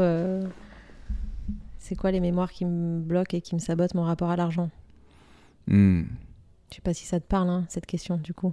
Mais Bah, c'est très bizarre parce que ça me parle, mais euh, je saurais pas quoi en dire. oui, c'est normal. Mais ça me parle. Oui. Euh, ça me parle. Moi, j'ai l'impression de trimballer des trucs euh, Ouais. qui, qui viennent de. Tu vois. Euh, donc, ça me parle carrément. Et en même temps, quand tu ressens ça, c'est quoi la solution? Mis à part faire des constellations.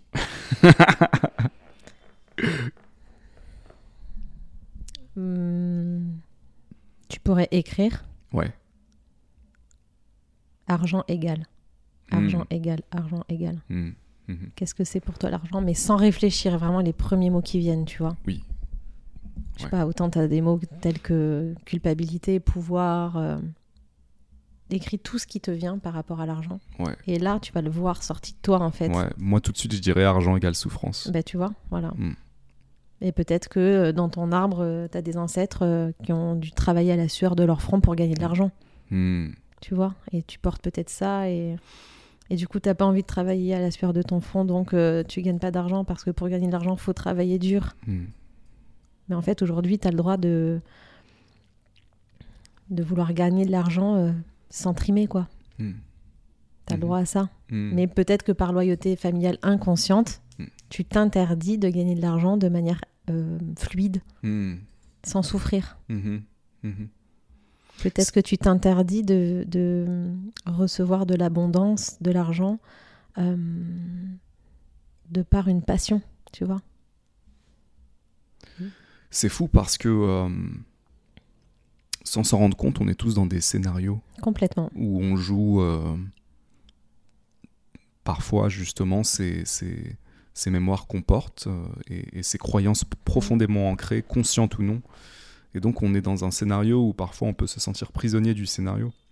Mais après, tu peux libérer tout seul aussi ce genre de choses. Ouais. Tu vois, tu conscientises, tu dis, ok, je... tu mets de la conscience sur le rapport que tu as à l'argent ou à la sexualité ou à Ouais. autre chose. Mm. Et puis, euh, tu peux t'adresser à tes ancêtres. euh, tu, te mets un petit, tu te fais un petit rituel si tu as besoin avec une bougie. Et puis, euh, tu t'adresses à eux en leur disant, voilà, peut-être que vous avez souffert pour gagner de l'argent. Peut-être Mm. que vous avez tout gagné puis tout perdu. Hmm. Euh, et puis, tu déroules, en fait. Tu dis tout ce que tu as envie de leur dire. Hmm. Et, euh, et tu, peux, euh, tu peux dire, voilà, aujourd'hui, je choisis de ne plus porter ces rôles-là. J'ai voulu être loyal vis-à-vis de vous. Et aujourd'hui, c'est terminé. Je fais le choix de vivre ma propre vie. Et en faisant ça, tu les libères eux aussi, tu vois. Et puis tu peux imaginer que ça remonte jusqu'au bout, jusqu'au bout, jusqu'au bout du bout du bout de l'arbre. Et euh, moi, Mourad, aujourd'hui, ben, j'assume euh, et j'accepte de vivre dans l'abondance euh, sans culpabilité, en toute, en toute harmonie et de manière fluide. Hmm. Et déjà ça, pff, rien que de le dire rien que de faire ce petit travail à la maison tranquille, ben, Ouais. c'est puissant. C'est super parce que toutes les personnes qui vont écouter ça auront quelque chose à faire Mm. Avant de venir faire une constellation. Mais tu peux faire ça même avec, euh, enfin, je peux donner cet exemple pour de les- différentes manières. avec ouais. la sexualité aussi. Bien sûr. Euh, Peut-être que vous, mes ancêtres, euh, vous étiez Mm. coupés de votre sexualité euh, parce que la religion l'interdisait. Oui. Ou parce qu'à l'époque, c'était vu comme quelque chose de sale. Ouais. Moi, aujourd'hui, je choisis de ne plus porter euh, ces rôles. Je choisis de plus m'inscrire dans votre scénario de vie. Je choisis de vivre mon scénario de vie. J'ai le droit d'avoir une sexualité épanouie. Mm. Je prends ce droit. C'est un droit de naissance. Je Mm. suis désolée si vous n'avez pas pu faire autrement. Hmm. Je suis désolée pour vous. Tu vois, et tu, tu fais des phrases de réparation comme ça et tu reprends ton pouvoir en fait. Moi, ça. j'imagine le fait d'enlever des vestes, tu vois, Oui. d'enlever des costumes. Ouais. Je le fais symboliquement, des fois, je, me, Oui. je capte que je porte un rôle Ah. et euh, je le fais toute seule. euh, hop, tiens, ça je l'enlève, ça m'appartient pas. J'ai pas envie de ce costume, je l'enlève. Ça fait du bien. Tu sens déjà là ou pas? Ouais, ouais, ouais, je, je sens, je sens. Bah, je sens que je porte encore des trucs assez lourds. hein. Je Ouais. sens que ça pèse encore. euh. Mais effectivement, j'ai envie de poser ça. Moi, j'avais envie de te demander, quand tu parlais des ancêtres, est-ce que ça râle des fois les ancêtres? Quand tu leur dis, euh, bon, les gars, euh, euh, j'ai besoin d'assainir ce truc-là, je, je dépose ça. Est-ce que parfois il y a des résistances? Est-ce que c'est des trucs que vous percevez? Je dirais que la plus grande résistance, elle n'est pas du côté des morts et des ancêtres, Ouais. mais plus du côté de l'ego de la personne. L'ego, souvent, le mental a du mal à lâcher certaines choses, Hmm. puisque hum, ces rôles qu'on a portés et qu'on porte peut-être encore, euh, ces scénarios de vie qui sont pas les nôtres et qu'on rejoue, souvent ils viennent combler un vide. Donc ça nous arrange des fois de porter des choses. Hmm. Donc euh, des fois le mental, l'ego a du mal à lâcher parce que si tu lâches des choses, euh, ah mon Dieu, qu'est-ce qu'il Ah. me reste Il me reste que moi. Hmm, la peur qu'il y a derrière. Exactement. Hmm. Donc il y a des gens qui inconsciemment gardent des fardeaux parce qu'ils ont été habitués à les porter et que de les enlever, ce serait terrible pour eux. Donc le fardeau peut être quelque chose de sécurisant en Et réalité. c'est pour ça que, oui, ça peut être sécurisant, mais euh, c'est pour ça que je parle toujours de responsabilité. On est responsable de ce qu'on porte. D'accord. Alors ça, c'est difficile à... Pourquoi est-ce qu'on est responsable de ce qu'on porte? Pour moi, c'est des choix inconscients qu'on fait quand on arrive sur Terre. Mais bon, ça, c'est une philosophie, c'est une Oui, croyance très oui. personnelle. Je dis pas que c'est la vérité. hein. Oui. C'est moi, je vérité. considère ça en fait, tu vois. Hmm. c'est euh, moi, je vois les choses comme ça, mais ce n'est que mon point de vue. Oui, ouais, bien sûr. Pour moi, on, on- on sait, notre conscient, notre mental ne le sait pas, Hmm. mais inconsciemment, on a choisi de porter ces choses-là. Oui, donc on a choisi un certain niveau. C'est ça que, ça que tu veux dire. Mm, mm. Euh, c'est pour ça que pour moi la question était difficile parce que si tu l'as choisi mais que t'es pas au courant que tu l'as choisi, Mais c'est vois, inconscient. donc inconscient. euh, moi, je suis vraiment fasciné par, euh, par cette histoire d'inconscient parce que c'est un concept que j'ai découvert assez récemment, enfin récemment il y a quelques années. On, on- on entend parler de l'inconscient, mais Mm. qu'est-ce que c'est l'inconscient? Qu'est-ce que c'est une partie de nous en fait à part entière qui est autant importante, aussi importante que la partie consciente et qui a un impact énorme, aussi important que la partie consciente. Donc moi je trouve ça fascinant d'avoir des manières comme les constellations de dire bah on va aller creuser, on va voir comme tu disais tout à l'heure, on va soulever le tapis, on va voir euh, ce qu'il y a en dessous, la merde et autres, ou euh, on va ouvrir le capot, on va voir ce qu'il y a à l'intérieur. Euh, c'est fascinant de se dire qu'il y a des moyens euh, d'entrer en contact avec son inconscient et que très souvent cet inconscient en fait il est aussi construit et lié à l'inconscient des autres, famille, euh, Complètement. amis, ancêtres, euh, tous ces trucs-là. Mm. Euh, J'entends beaucoup en ce moment parler du fait que il y a un travail de libération important à faire vis-à-vis des ancêtres. Qu'est-ce que tu penses de ça et à quel niveau tu, tu places ce travail? Bah, pour moi, c'est quelque chose qui devrait être normal. Ça devrait être normalisé. Ouais, Euh, pourquoi ça sort en ce moment? Parce que les gens ouvrent les yeux, ils se rendent compte. Donc, euh, ça a toujours existé, ça, en fait, mais euh, on va dire que ça se démocratise. Après, il y a eu cette série qui a fait un peu le buzz aussi. euh, je sais pas si tu as entendu parler. la euh, série turque sur ouais, Netflix. Le chemin de l'Olivier, Mm. euh, qui justement traite des constellations familiales. Donc, les gens, la plupart des gens ne connaissaient pas. Donc, ça ouvre, ça ouvre des portes. Mais pour moi, ça devrait être quelque chose de normal de travailler sur son arbre généalogique, Hmm. sur son inconscient familial et sur, ben, sur, sur son inconscient personnel aussi. Parce que, Hmm. comme je te le disais tout à l'heure, tu peux euh, faire des constellations autour des différentes parts de la personne. Tu n'es pas, Ouais. obligé de- t'es pas obligé de poser dans l'espace euh, les membres de la famille, tu vois. Oui. Ça peut être vraiment avec des parts de toi, en fait. C'est ça qui est génial. Donc, euh, pour moi, c'est important, bien sûr, que chaque personne euh, se penche là-dessus, quoi, parce que ça libère. En fait, ça te libère toi, personnellement. Et hum, ce que je dis toujours quand on est en atelier de constellation, c'est que euh, ce process qu'on vit de manière euh, euh, intime, Hmm. à petite échelle, Hmm. pour moi, il a un impact dans le monde. Puisque comme les inconscients individuels sont complètement reliés et forment un inconscient collectif, plus on va libérer les inconscients individuels, plus l'inconscient collectif va se retrouver euh, euh, libéré aussi, tu vois. ouais.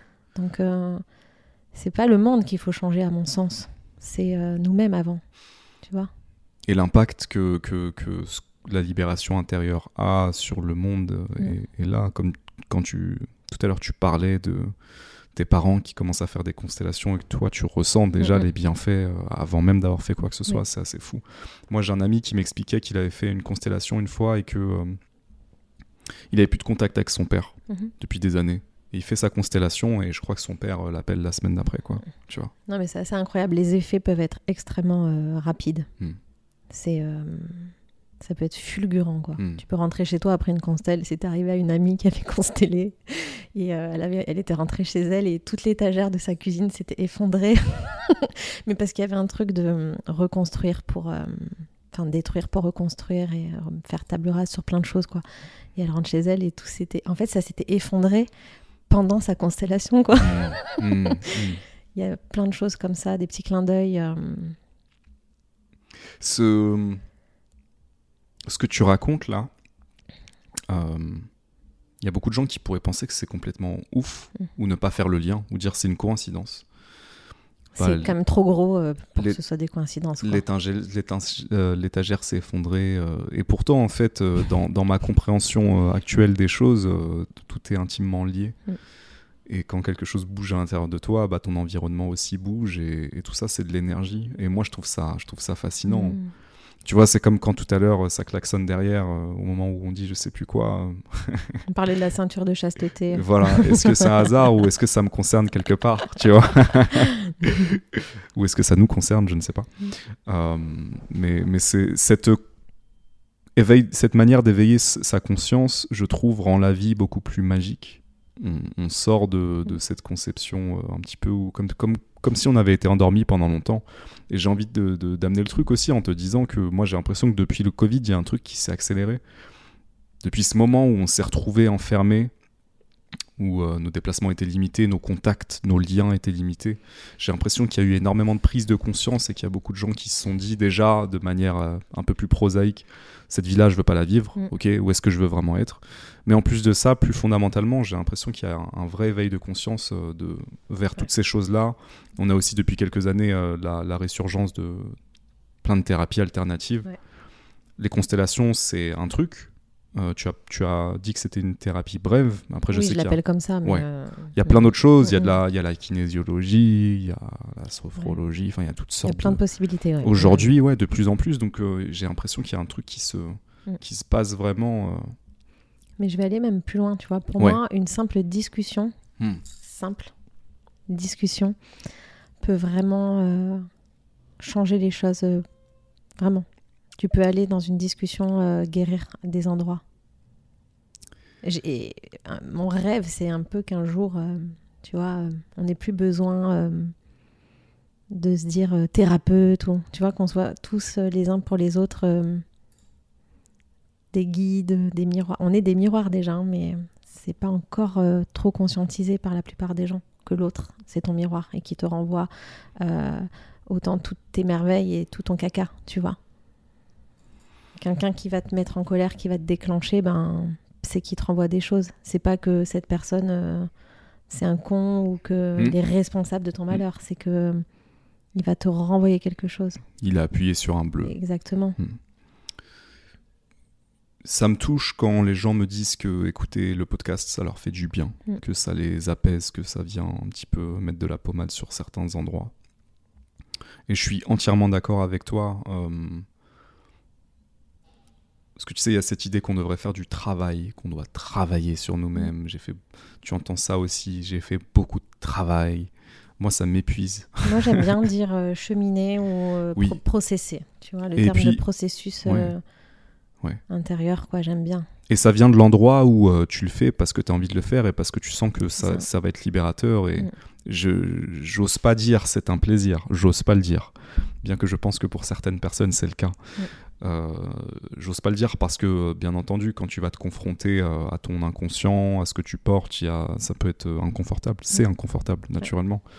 Mais euh, tu le fais parce que tu sais que c'est important et ça fait du bien, quoi.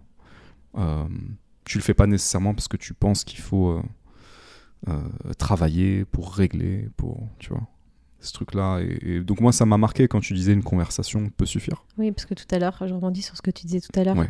J'ai encore beaucoup de poids, beaucoup de choses à libérer. Ouais. Mais ça, est-ce que c'est pas une croyance aussi? Peut-être. Tu vois? Peut-être. Euh, en tout cas, juste le fait d'entendre ça, ça fait du bien parce que c'est Mm. l'idée de dire, euh, il y a pas, est-ce qu'il y a, est-ce qu'il y a nécessairement besoin de, de faire euh, du travail ou est-ce que tu peux là, juste ici et maintenant, euh, être toi, Mm. fin C'est ça. et vivre.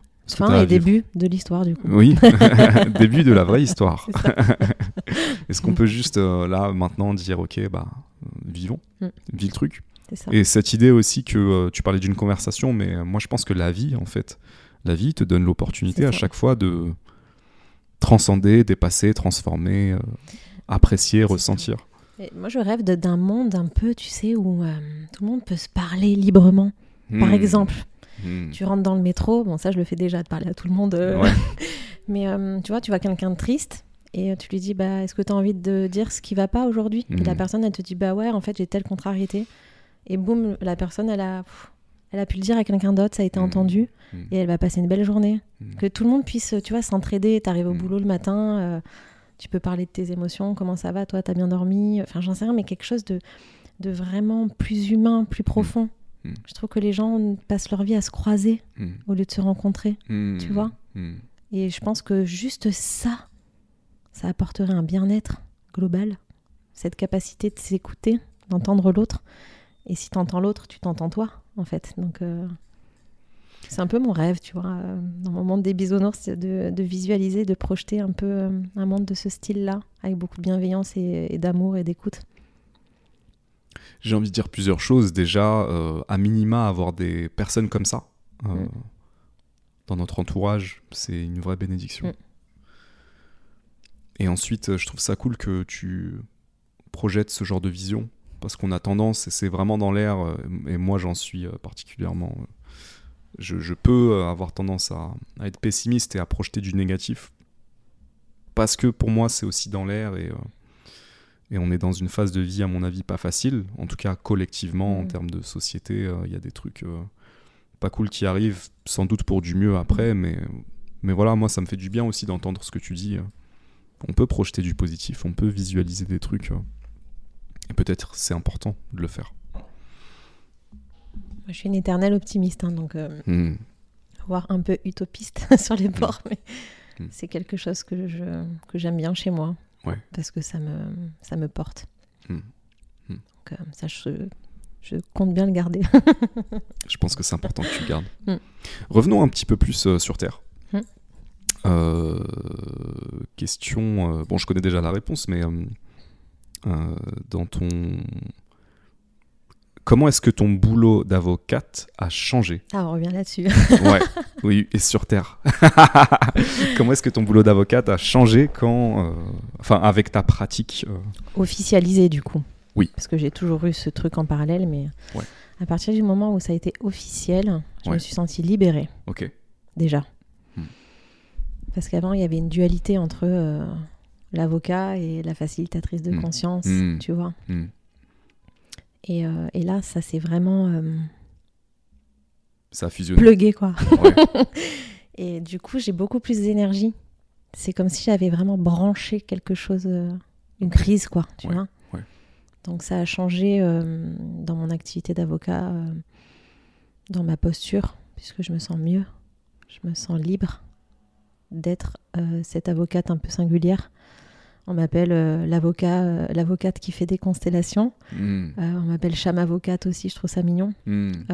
Donc tu vois, il y a vraiment quelque chose qui s'est unifié à l'intérieur de moi et, et du coup, c'est comme si je pouvais naviguer. Il y avait, avant, il y avait peut-être une séparation entre les deux et là, c'est complètement connecté quoi. Donc ça me permet de encore plus amener le côté invisible et, euh, et spirituel dans le monde rationnel de la justice pour apporter beaucoup de conscience aussi dans Hmm. des endroits où il y en a vraiment besoin. Euh, ça permet de vraiment d'aider les gens dans les procédures aussi, puisqu'ils arrivent avec euh, des nœuds énergétiques. Et donc, si on met pas de conscience dessus, ça se matérialise toujours dans la procédure comme quelque chose de complexe, de compliqué. Hmm. Que si tu libères à un endroit invisible, euh, comme par hasard, euh, le dossier après il se simplifie, tu Hmm. vois. Mhm. Donc, euh, voilà. Est-ce que euh, dans le cadre de... Est-ce que tu as des confrères, consoeurs qui viennent te solliciter pour euh, ce que tu fais par ailleurs Oui. Ouais. Ouais, j'ai pas mal de confrères en accompagnement et euh, j'ai toujours au moins un avocat à mes constellations. C'est ouf, incroyable.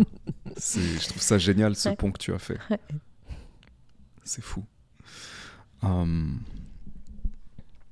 Mais tout le monde peut le faire, ce pont. Oui, mais encore faut-il avoir le courage de le faire, euh, d'assumer euh, pleinement son identité, parce que c'est les, c'est ces deux facettes euh, de ta personne et, et ces deux activités que tu apprécies. Donc aujourd'hui, tu les concilies. Mm. Peut-être ça changera à l'avenir euh, ou pas, je ne sais pas. Mais, euh, mais ouais, j'imagine qu'il a fallu une bonne grosse dose de, de courage, en tout cas avant de te lancer. Tu en parlais un petit peu au début, tu disais que la transition n'a pas forcément été facile, il y Ouais, avait des doutes. J'ai eu peur quand même hein, de Ouais. présenter mon projet parce que j'avais peur que ce soit pas accepté. Mm. Qu'on me dise, bah non, c'est pas. C'est contraire aux règles déontologiques, donc Ouais. euh, tu peux pas le faire, quoi. Mm. J'avais peur de ça. Mm. Mais en même temps, j'avais tellement blindé le projet que, au fond de moi, je savais que ça allait passer, mais j'avais un peu peur. Et, euh, mais j'ai foncé, parce que je suis comme ça, donc euh, j'ai sauté. Voilà. Et ça s'est plutôt bien passé. Ah, ah, ah. Donc, euh, ce, ce côté, on en parlait tout à l'heure quand on, on buvait notre café, ce côté euh, lié à la terre et le ciel, je trouve ça cool. Euh, Il y a beaucoup de gens dans la spiritualité qui peuvent avoir tendance à se percher, à vouloir se déconnecter euh, et à se perdre, du coup. et à se perdre. euh, en tout cas, euh, c'est comme s'ils n'étaient pas complètement incarnés. Ils refusent euh, un petit peu de vivre euh, cette vie euh, d'humain. Tu vois, moi je trouve ça cool que tu évolues entre ces deux mondes. Euh, c'est surprenant pour beaucoup, je pense, mais, mais moi je trouve ça génial. Pour moi, pour le monde invisible et pour l'énergétique, enfin pour ce- tout, tout cet aspect, il y a besoin de structure. Hmm. La structure, c'est un soutien, c'est une fondation, tu Hmm, vois. hmm, Donc, euh, je trouve ça vraiment important de concilier les deux. C'est euh, permettre à la spiritualité et à, à l'invisible, à l'énergie, d'exister vraiment dans la matière. C'est trop facile de séparer les deux. Et l'apporter justement dans la matière, quand tu dis que tu l'apportes dans ton travail d'avocate oui. aussi, en, en- quand il y a des nœuds dans des situations conflictuelles, etc., tu es aussi là pour... Oui. Hmm. Donc tu vois que ça va ensemble. Hmm. C'est euh, tout est énergie en fait. Hmm. Donc si on sépare l'énergie de, de la matière, il y a un truc qui va pas quelque part. Bah, moi je considère que tout est énergie. Donc, encore une fois, ce n'est que mon point de vue. Je, je- je souscris à ton point de vue. Mais- non voilà, mais c'est pas une vérité, c'est ma vérité à moi. bien quoi. sûr, Mm. bien sûr. C'est important que je le dise. quoi. Oui. Comme- Pour moi, c'est important de Ouais, d'unifier. C'est Hmm. Je crois que l'humain, il est hum, beaucoup dans la séparation, à plein d'endroits. Et du coup, il peut se sentir après euh, complètement euh, écartelé à l'intérieur, tu vois. Ouais. Ouais, c'est ce ouais. que beaucoup ressentent, j'ai l'impression. Hmm. Pris entre deux, tu vois. Moi, je ressens ça en ce moment beaucoup. Euh, je, ressens, je ressens ça en ce moment beaucoup. Donc, euh, c'est intéressant aussi pour moi cette conversation. euh, ouais. Euh, comment est-ce que tu euh, comment est-ce que tu donnerais le mode d'emploi Euh, Quel mode d'emploi tu donnerais pour euh, pour euh, réunir ces parties? En tout cas à l'intérieur, si on parle de, tu vois. Je pense que pour moi, ça ça commence par reconnaître euh, que j'ai différentes euh, il y a différentes j'ai différentes envies, il y a différentes choses que j'aimerais faire. Euh, Déjà accepter ça, être OK avec ça, ouais. t'autoriser, tu vois. Hmm. accueillir et voir toutes ces parties de toi. Hmm. Et ensuite, simplement leur dire qu'elles ont le droit de coexister Hmm. et que c'est encore plus chouette si elles coexistent parce qu'elles ont des choses à s'apporter mutuellement. C'est-à-dire que l'une n'empêche pas l'autre et l'une n'annule pas l'autre. Mais tu sais que hum, je vais aller même plus loin. Euh, tu m'as demandé l'impact que ça avait eu dans mon métier d'avocat quand Oui. j'avais réunifié les deux parts. Oui. Mais en fait, ça va plus loin. Euh, c'est comme si j'avais retrouvé une jambe. Et que finalement, jusqu'à ce que je processe cette unité intérieure euh, à ce niveau-là, c'est comme si finalement j'avais marché un peu de traviole, quoi, tu vois. Et euh, ça fait du bien de marcher avec ces deux jambes. Hmm. Alors, à contrario, comment ton métier d'avocat euh, t'aide dans ton travail de facilitatrice? Je pense que c'est aujourd'hui, Ouais. je pense que c'est une structure. Que ça apporte un soutien euh, structurel, matériel. Mm. Tu vois? Mm. Une énergie de matière. Je le ressens comme ça aujourd'hui. Mhm. Peut-être que cette, cette structure changera un jour, je sais pas. Mm. Mais hum, je le vois comme ça. Ah, très intéressant. Euh, Est-ce qu'il y a autre chose que tu voulais dire sur les constellations dont on n'a pas parlé Transgénérationnelles? Un truc important, ouais, Ouais. sur euh, les résonances entre les participants.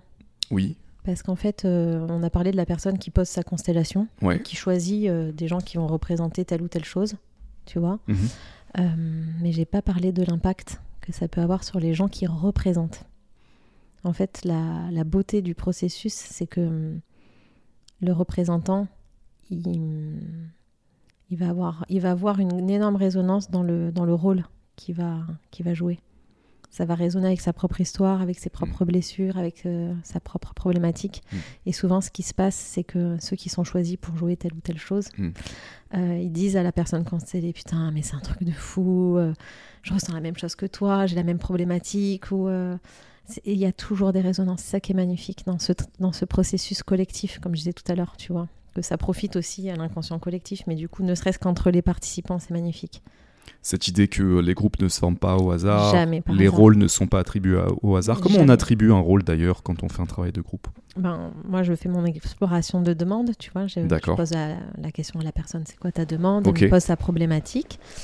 Et ensuite, euh, c'est moi, en fonction de euh, ce que je ressens, en fait, dans ce qui se joue, je vais demander à, à la constellée, euh, à la personne constellée de choisir. Donc, ben, choisis quelqu'un dans le groupe qui représente ton père, par Mhm. exemple. Mhm. Donc, c'est elle qui va choisir.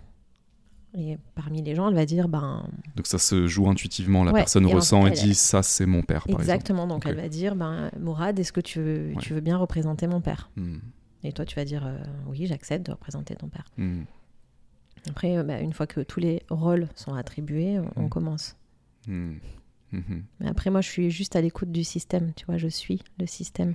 C'est pas moi qui dirige le, le processus. C'est le process qui, c'est le système qui parle. Et moi, je mets un peu en mots, en fait, ce qui se, ce qui se joue et je suis un process, quoi. Je facilite. J'a- J'adore cette notion de facilitation. Oui, c'est pour ça que c'est vraiment le bon mot, Mm. facilité. Ouais. Euh, c'est quoi les, les parties les plus difficiles dans ce process? Est-ce qu'il y a Pour des parties qui les peuvent être les deux? Est-ce qu'il y a des parties qui peuvent être pénibles? Alors oui, euh, pour les gens, euh, ça- bien sûr, il y a des choses à traverser quand même. Ouais. Des fois, il y a des grosses émotions, il y a des vrais passages. Hmm. Donc, euh, je suis là pour accompagner à cet endroit aussi.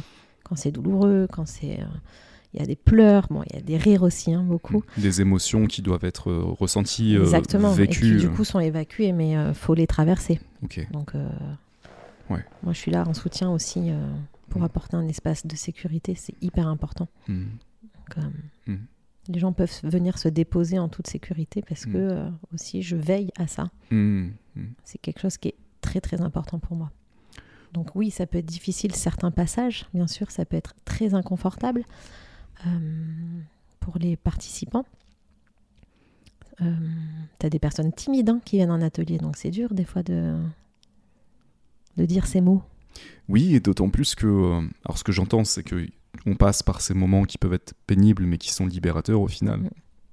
Il y a aussi, euh, puisque tu parles de timidité, il y a aussi le fait que tu es dans un groupe d'inconnus, a priori. C'est ça. Euh, on peut aller dans des constellations avec des gens qu'on connaît, Oui, bien sûr. mais pas nécessairement.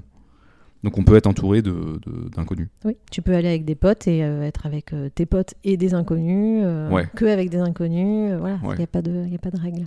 C'est génial, bah, ça me donne vraiment envie Mm. de tester, de venir tester. D'ailleurs, ça fait longtemps, enfin, ça fait longtemps, non, ça fait 12 mois que ça vient me chercher de différentes manières les constellations. Mais ça m'amène à un autre endroit, que, une question que je voulais te poser tout à l'heure, que j'ai un, un petit peu zappé. Parce que tu vois, quand on parlait de. euh, Voilà, je vais, je, je vais, je vais la formuler maladroitement, mais je vais la formuler comme ça. Euh, il y a beaucoup de gens qui disent, et j'ai pu penser ça, euh, pourquoi est-ce que c'est moi qui dois faire le travail pour les autres? Euh, Je fais le travail, mais les autres ne veulent pas faire le travail. Mm. Pourquoi? Est-ce que ce serait pas plus simple qu'on fasse tous le travail? Tu vois ce que je veux dire? Oui. Euh, Par exemple, quand tu prends une famille, tu as une personne souvent qui va accepter d'être là-dedans. En tout cas, là, je parle de moi. Il y a une personne ici présente. Euh, qui est loin d'être parfaite et, et qui, a, qui joue euh, ses rôles euh, dans, dans toutes les intrigues que je vis. hein. Je joue mes rôles et voilà, j'ai mes postures et j'ai mes positions et tout. Mais ouais, ça a pu m'arriver de me dire putain, c'est dommage que euh, il soit pas ouvert à ça. En tout cas, je parle pas à ça en particulier, mais je parle au fait euh, d'entrer au moins dans une introspection. Et peut-être qu'ils le feront à leur manière, mais c'est une question que, euh, que moi je me suis posée et que j'ai aussi euh, souvent entendue dans, dans ce genre de conversation avec des gens qui disaient, tu sais, les gens qui vont voir des thérapeutes et qui se disent, putain, mais moi je vais voir le thérapeute, mais les autres, hein, mon copain, ma copine, ma famille, Comment tu vois ce truc-là? Sachant que tu as posé dès le début le fait que, euh, en fait, quand tu, tu, ne peux pas avoir une conversation avec quelqu'un, euh, passer par le monde invisible, ça, ça, débloque pas mal de choses déjà. Ça assainit pas mal de choses. Et peut-être aussi, ça te permet, toi, de réaliser, toi, les postures que tu prends.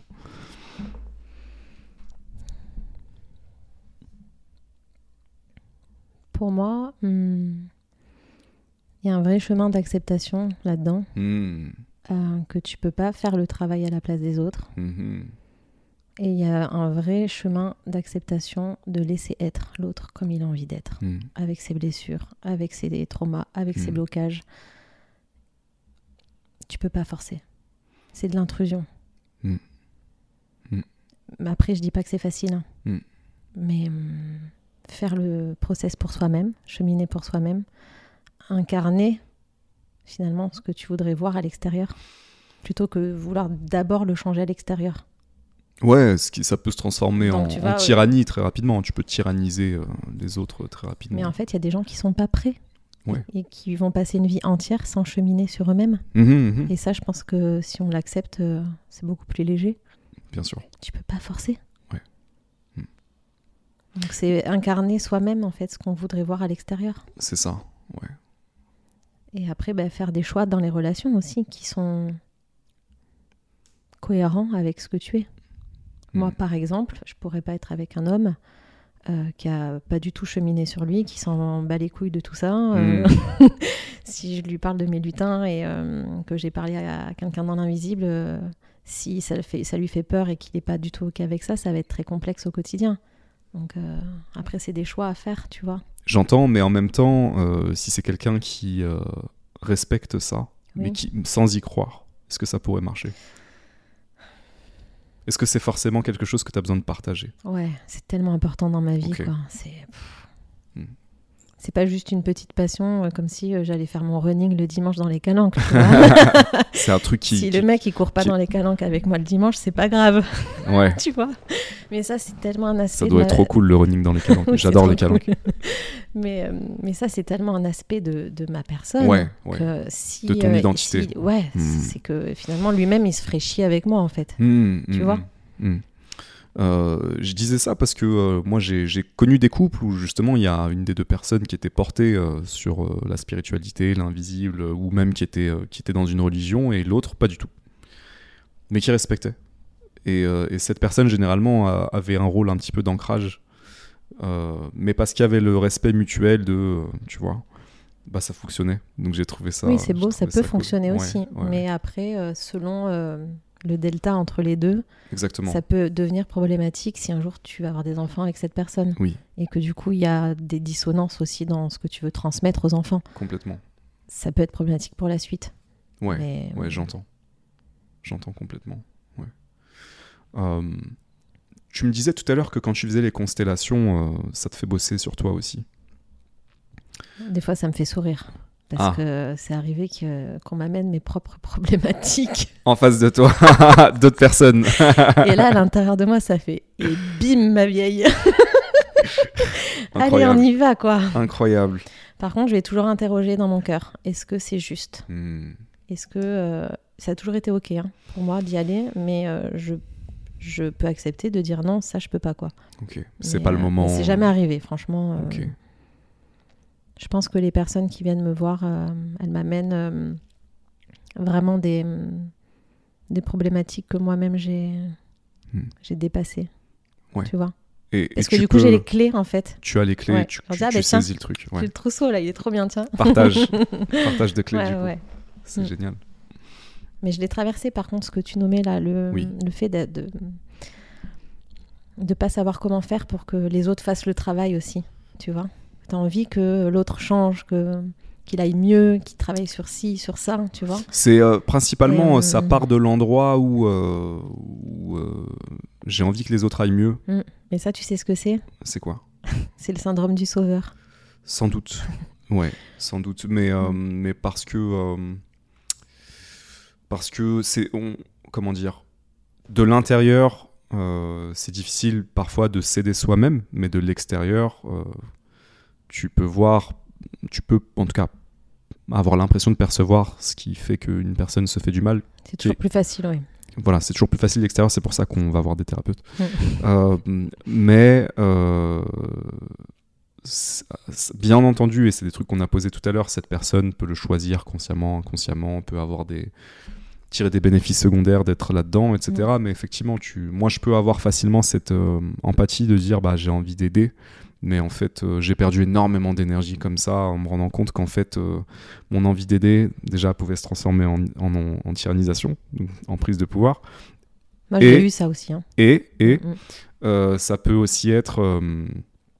bah en fait, non, la personne n'a pas envie. Il y a une ça. raison pour laquelle c'est comme ça. Il y a, il y a une raison pour laquelle certaines personnes, et pour laquelle nous-mêmes, parfois, on, on est dans des souffrances qui durent, parce qu'on a quelque chose à comprendre, on a quelque chose à expérimenter euh, avant de lâcher, ou pas, d'ailleurs, comme tu le disais tout à l'heure. Il y a certaines personnes qui vont rester euh, coincées dans des trucs. Euh, moi, ça m'attriste quand c'est des gens que j'aime profondément. Ouais, bien sûr. Et c'est ça qui est hyper challengeant. Voilà. C'est d'accepter de les laisser être. C'est ça. C'est ça. Ouais. Après, je pense que hum, la meilleure manière d'aider l'autre, si la personne ne te demande pas d'aide. Oui. Je suis pas dans le cas où quelqu'un va directement venir te dire là, j'aimerais que tu m'aides sur tel truc et tout. Mm, mm. Si la personne te demande rien. À mon sens, la meilleure manière de l'aider, c'est en étant soi-même. Mm. Mm. C'est comme ça que je vois les choses. Mm. Et ce n'est que mon point de vue. Je trouve que c'est un très joli point de vue. Vraiment. Et c'est une manière aussi, tu vois, euh, de rendre à l'autre son pouvoir. Ouais. Parce que finalement, quand on veut aider quelqu'un malgré son accord, finalement, Ouais. on lui prend son pouvoir. Mhm. Tu n'es pas capable, toi tout seul, de t'en sortir. Donc euh, moi, je vais te sauver, je vais t'aider. Mais en faisant ça, inconsciemment, on prend le pouvoir de l'autre. La personne qui accepte d'être sauvée euh, peut Mais en des fois, elle accepte même pas, en fait. Elle a pas envie d'être sauvée, des fois, tu vois. Oui, Mais euh, nous, en voulant sauver l'autre, Oui. finalement, on lui prend son pouvoir. ouais, et d'autant plus, c'est pour ça que je voulais dire, la personne qui accepte d'être sauvée ou la personne qui voulait être sauvée, du coup, te donne son pouvoir. Et tu lui rends pas service non plus. C'est ça. Et là, on est dans un... On est... Mais on est dans des relations de pouvoir, en fait, quand on fait ça. Mais j'ai un exercice génial à partager Ouais. sur ça. Allez. Tu invites euh, visuellement les gens à qui tu as pris du pouvoir, Hmm. tu les laisses apparaître et Mhm. tu fais ce petit exercice de dire Ok, je t'ai pris ton pouvoir, je te le rends. Je te, je te sentais euh, euh, pas capable finalement Hmm. d'être qui tu es et de guérir tes blessures, mais je te laisse la responsabilité de qui tu es. Hmm. Je te rends ton pouvoir. Mm. Et de visualiser que tu, clairement, que tu lui rends vraiment son pouvoir. Et tu reprends le tien aussi, puisque Mm. à, à certains endroits, on, on- on laisse complètement glisser notre pouvoir dans les mains de l'autre. Hmm. Bien sûr. Et c'est un exercice vraiment intéressant. Tu vraiment, tu visualises ce que tu lui rends. Tu le visualises sous forme de, de petites lumières ou je sais pas quelque chose qui, qui arrive euh, en, en vision et tu le rends à la personne. Mais c'est assez puissant comme petit processus à faire. Je, je ressens déjà à quel point ça peut être puissant. Mm. Je pense que c'est un truc que je vais faire. On a tendance à faire ça avec les gens qu'on aime le plus. Euh, nos parents, nos frères et sœurs, euh, nos proches proches, quoi. Mais c'est pas rendre service du tout, quoi. Parfois, euh, j'imagine que le truc le plus important, c'est faire ça avec les personnes que t'aimes le moins ou qui t'irritent le plus, avec qui il y a le plus de tension. Ces personnes qu'on pourrait considérer comme antagonistes. Mais moi, j'aime bien, travail, bien ça. C'est là où il y a les trucs les plus importants qui se jouent sans doute. C'est intéressant. Bien sûr. Ouais. Mhm. Moi, je me dis que hum, les gens qui vont me déclencher, qui vont vraiment m'énerver, j'aime bien ce mot déclencher, tu vois, c'est ça, hein, qui vont me faire réagir, euh, je les prends comme euh, presque comme une boussole, en mode, euh, ok, qu'est-ce que ça vient de dire là à l'intérieur Mm. Mm. Tu vois, et en fait, c'est génial parce que hum, l'autre, il te permet d'aller voir des. d'aller vraiment voir tes, tes ombres, quoi. Tes profondeurs. Donc, quelqu'un, moi, qui va me déclencher, je vais pas le. le juger, en fait. Je vais même le remercier. Pas directement, hein, mais. euh, je vais le prendre presque comme un maître, Ouais. Un enseignant. un enseignant, exactement. Donc, c'est intéressant. Ouais, c'est très intéressant. Je pense euh, à certaines personnes à, qui j'ai envie d'arracher la tête très régulièrement. Bah, du coup, tu peux demander qu'est-ce qui t'énerve. Et réciproquement, je pense qu'ils ont envie de m'arracher la tête aussi très régulièrement. Je leur rends bien, on se le rend bien. Et effectivement, il y a, il y a quelque chose de très intéressant. Mais je suis complètement d'accord avec toi. Ça réveille, euh, ça réveille des choses qui sont situées dans notre ombre, dans nos profondeurs. Mm. Euh, et très souvent, euh, qui sont des blessures d'ailleurs. Des choses qu'on veut pas voir, quoi. Des choses qu'on ne Mm. veut pas voir, exactement. Des angles morts, Mm, mm. complètement. Ouais. très intéressant. Mais du coup, quand tu mets de la conscience dessus, Ouais. ça peut même devenir drôle. Oui, Et la personne, là où elle t'énervait, après elle t'énerve. Enfin, elle te va même presque te faire rire. ça devient que comique. Tu auras du coup complètement euh, débloqué la chose, tu vois, ce qui, te, ce qui vraiment venait te, te chercher. Et après, c'est. Est-ce que c'est des moments, tu en parlais tout à l'heure, euh, de, de- ça peut être comique en fait, euh, la situation quand on la joue dans la constellation. euh, Pour tu- moi, on peut rire de tout, vraiment. ouais. Et le rire a sa place de partout. C'est génial. Et ouais. oui, t'as- t'as des situations bien évidemment dramatiques dans les constelles. Mm. T'as des gens qui pleurent, il y a des, des, Mm. des liens qui se rejouent, des choses difficiles. Mm. Donc il y a un aspect un peu dramatique par moment. Mais même là-dedans, il y a des explosions de rire, quoi. Parce que, enfin, j'aurais plein d'exemples à donner, mais, mais on se marre, ouais.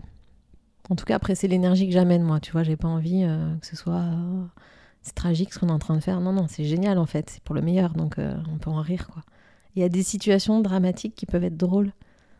Je suis d'accord et j'irais même jusqu'à dire que le rire peut soigner. Et ça débloque, évidemment. Moi, je, je Mm. me souviens de situations dans lesquelles je me sentais triste ou énervé et, et je, je- je ris parce qu'un pote me fait rire euh, ou peu importe. Et là, mais, mais c'est à ce moment-là, je me dis, mais c'est incroyable. Mm. C'est, c'est vraiment une énergie euh, qui peut guérir, qui Mm. peut, euh, tu vois, euh, réellement libérer en fait.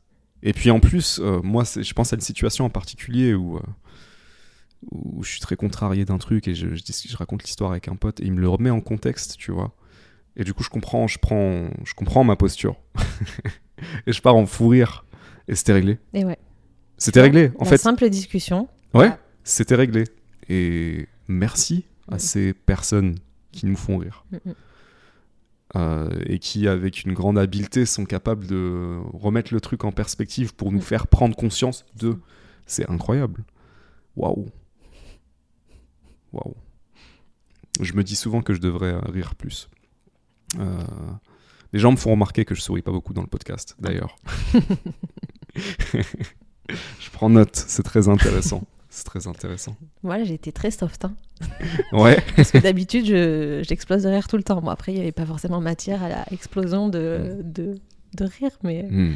C'est quelque chose qui est très présent dans, dans mon quotidien. Quoi. Ouais, c'est Même des fois, je rigole tout seul dans mon bureau. euh.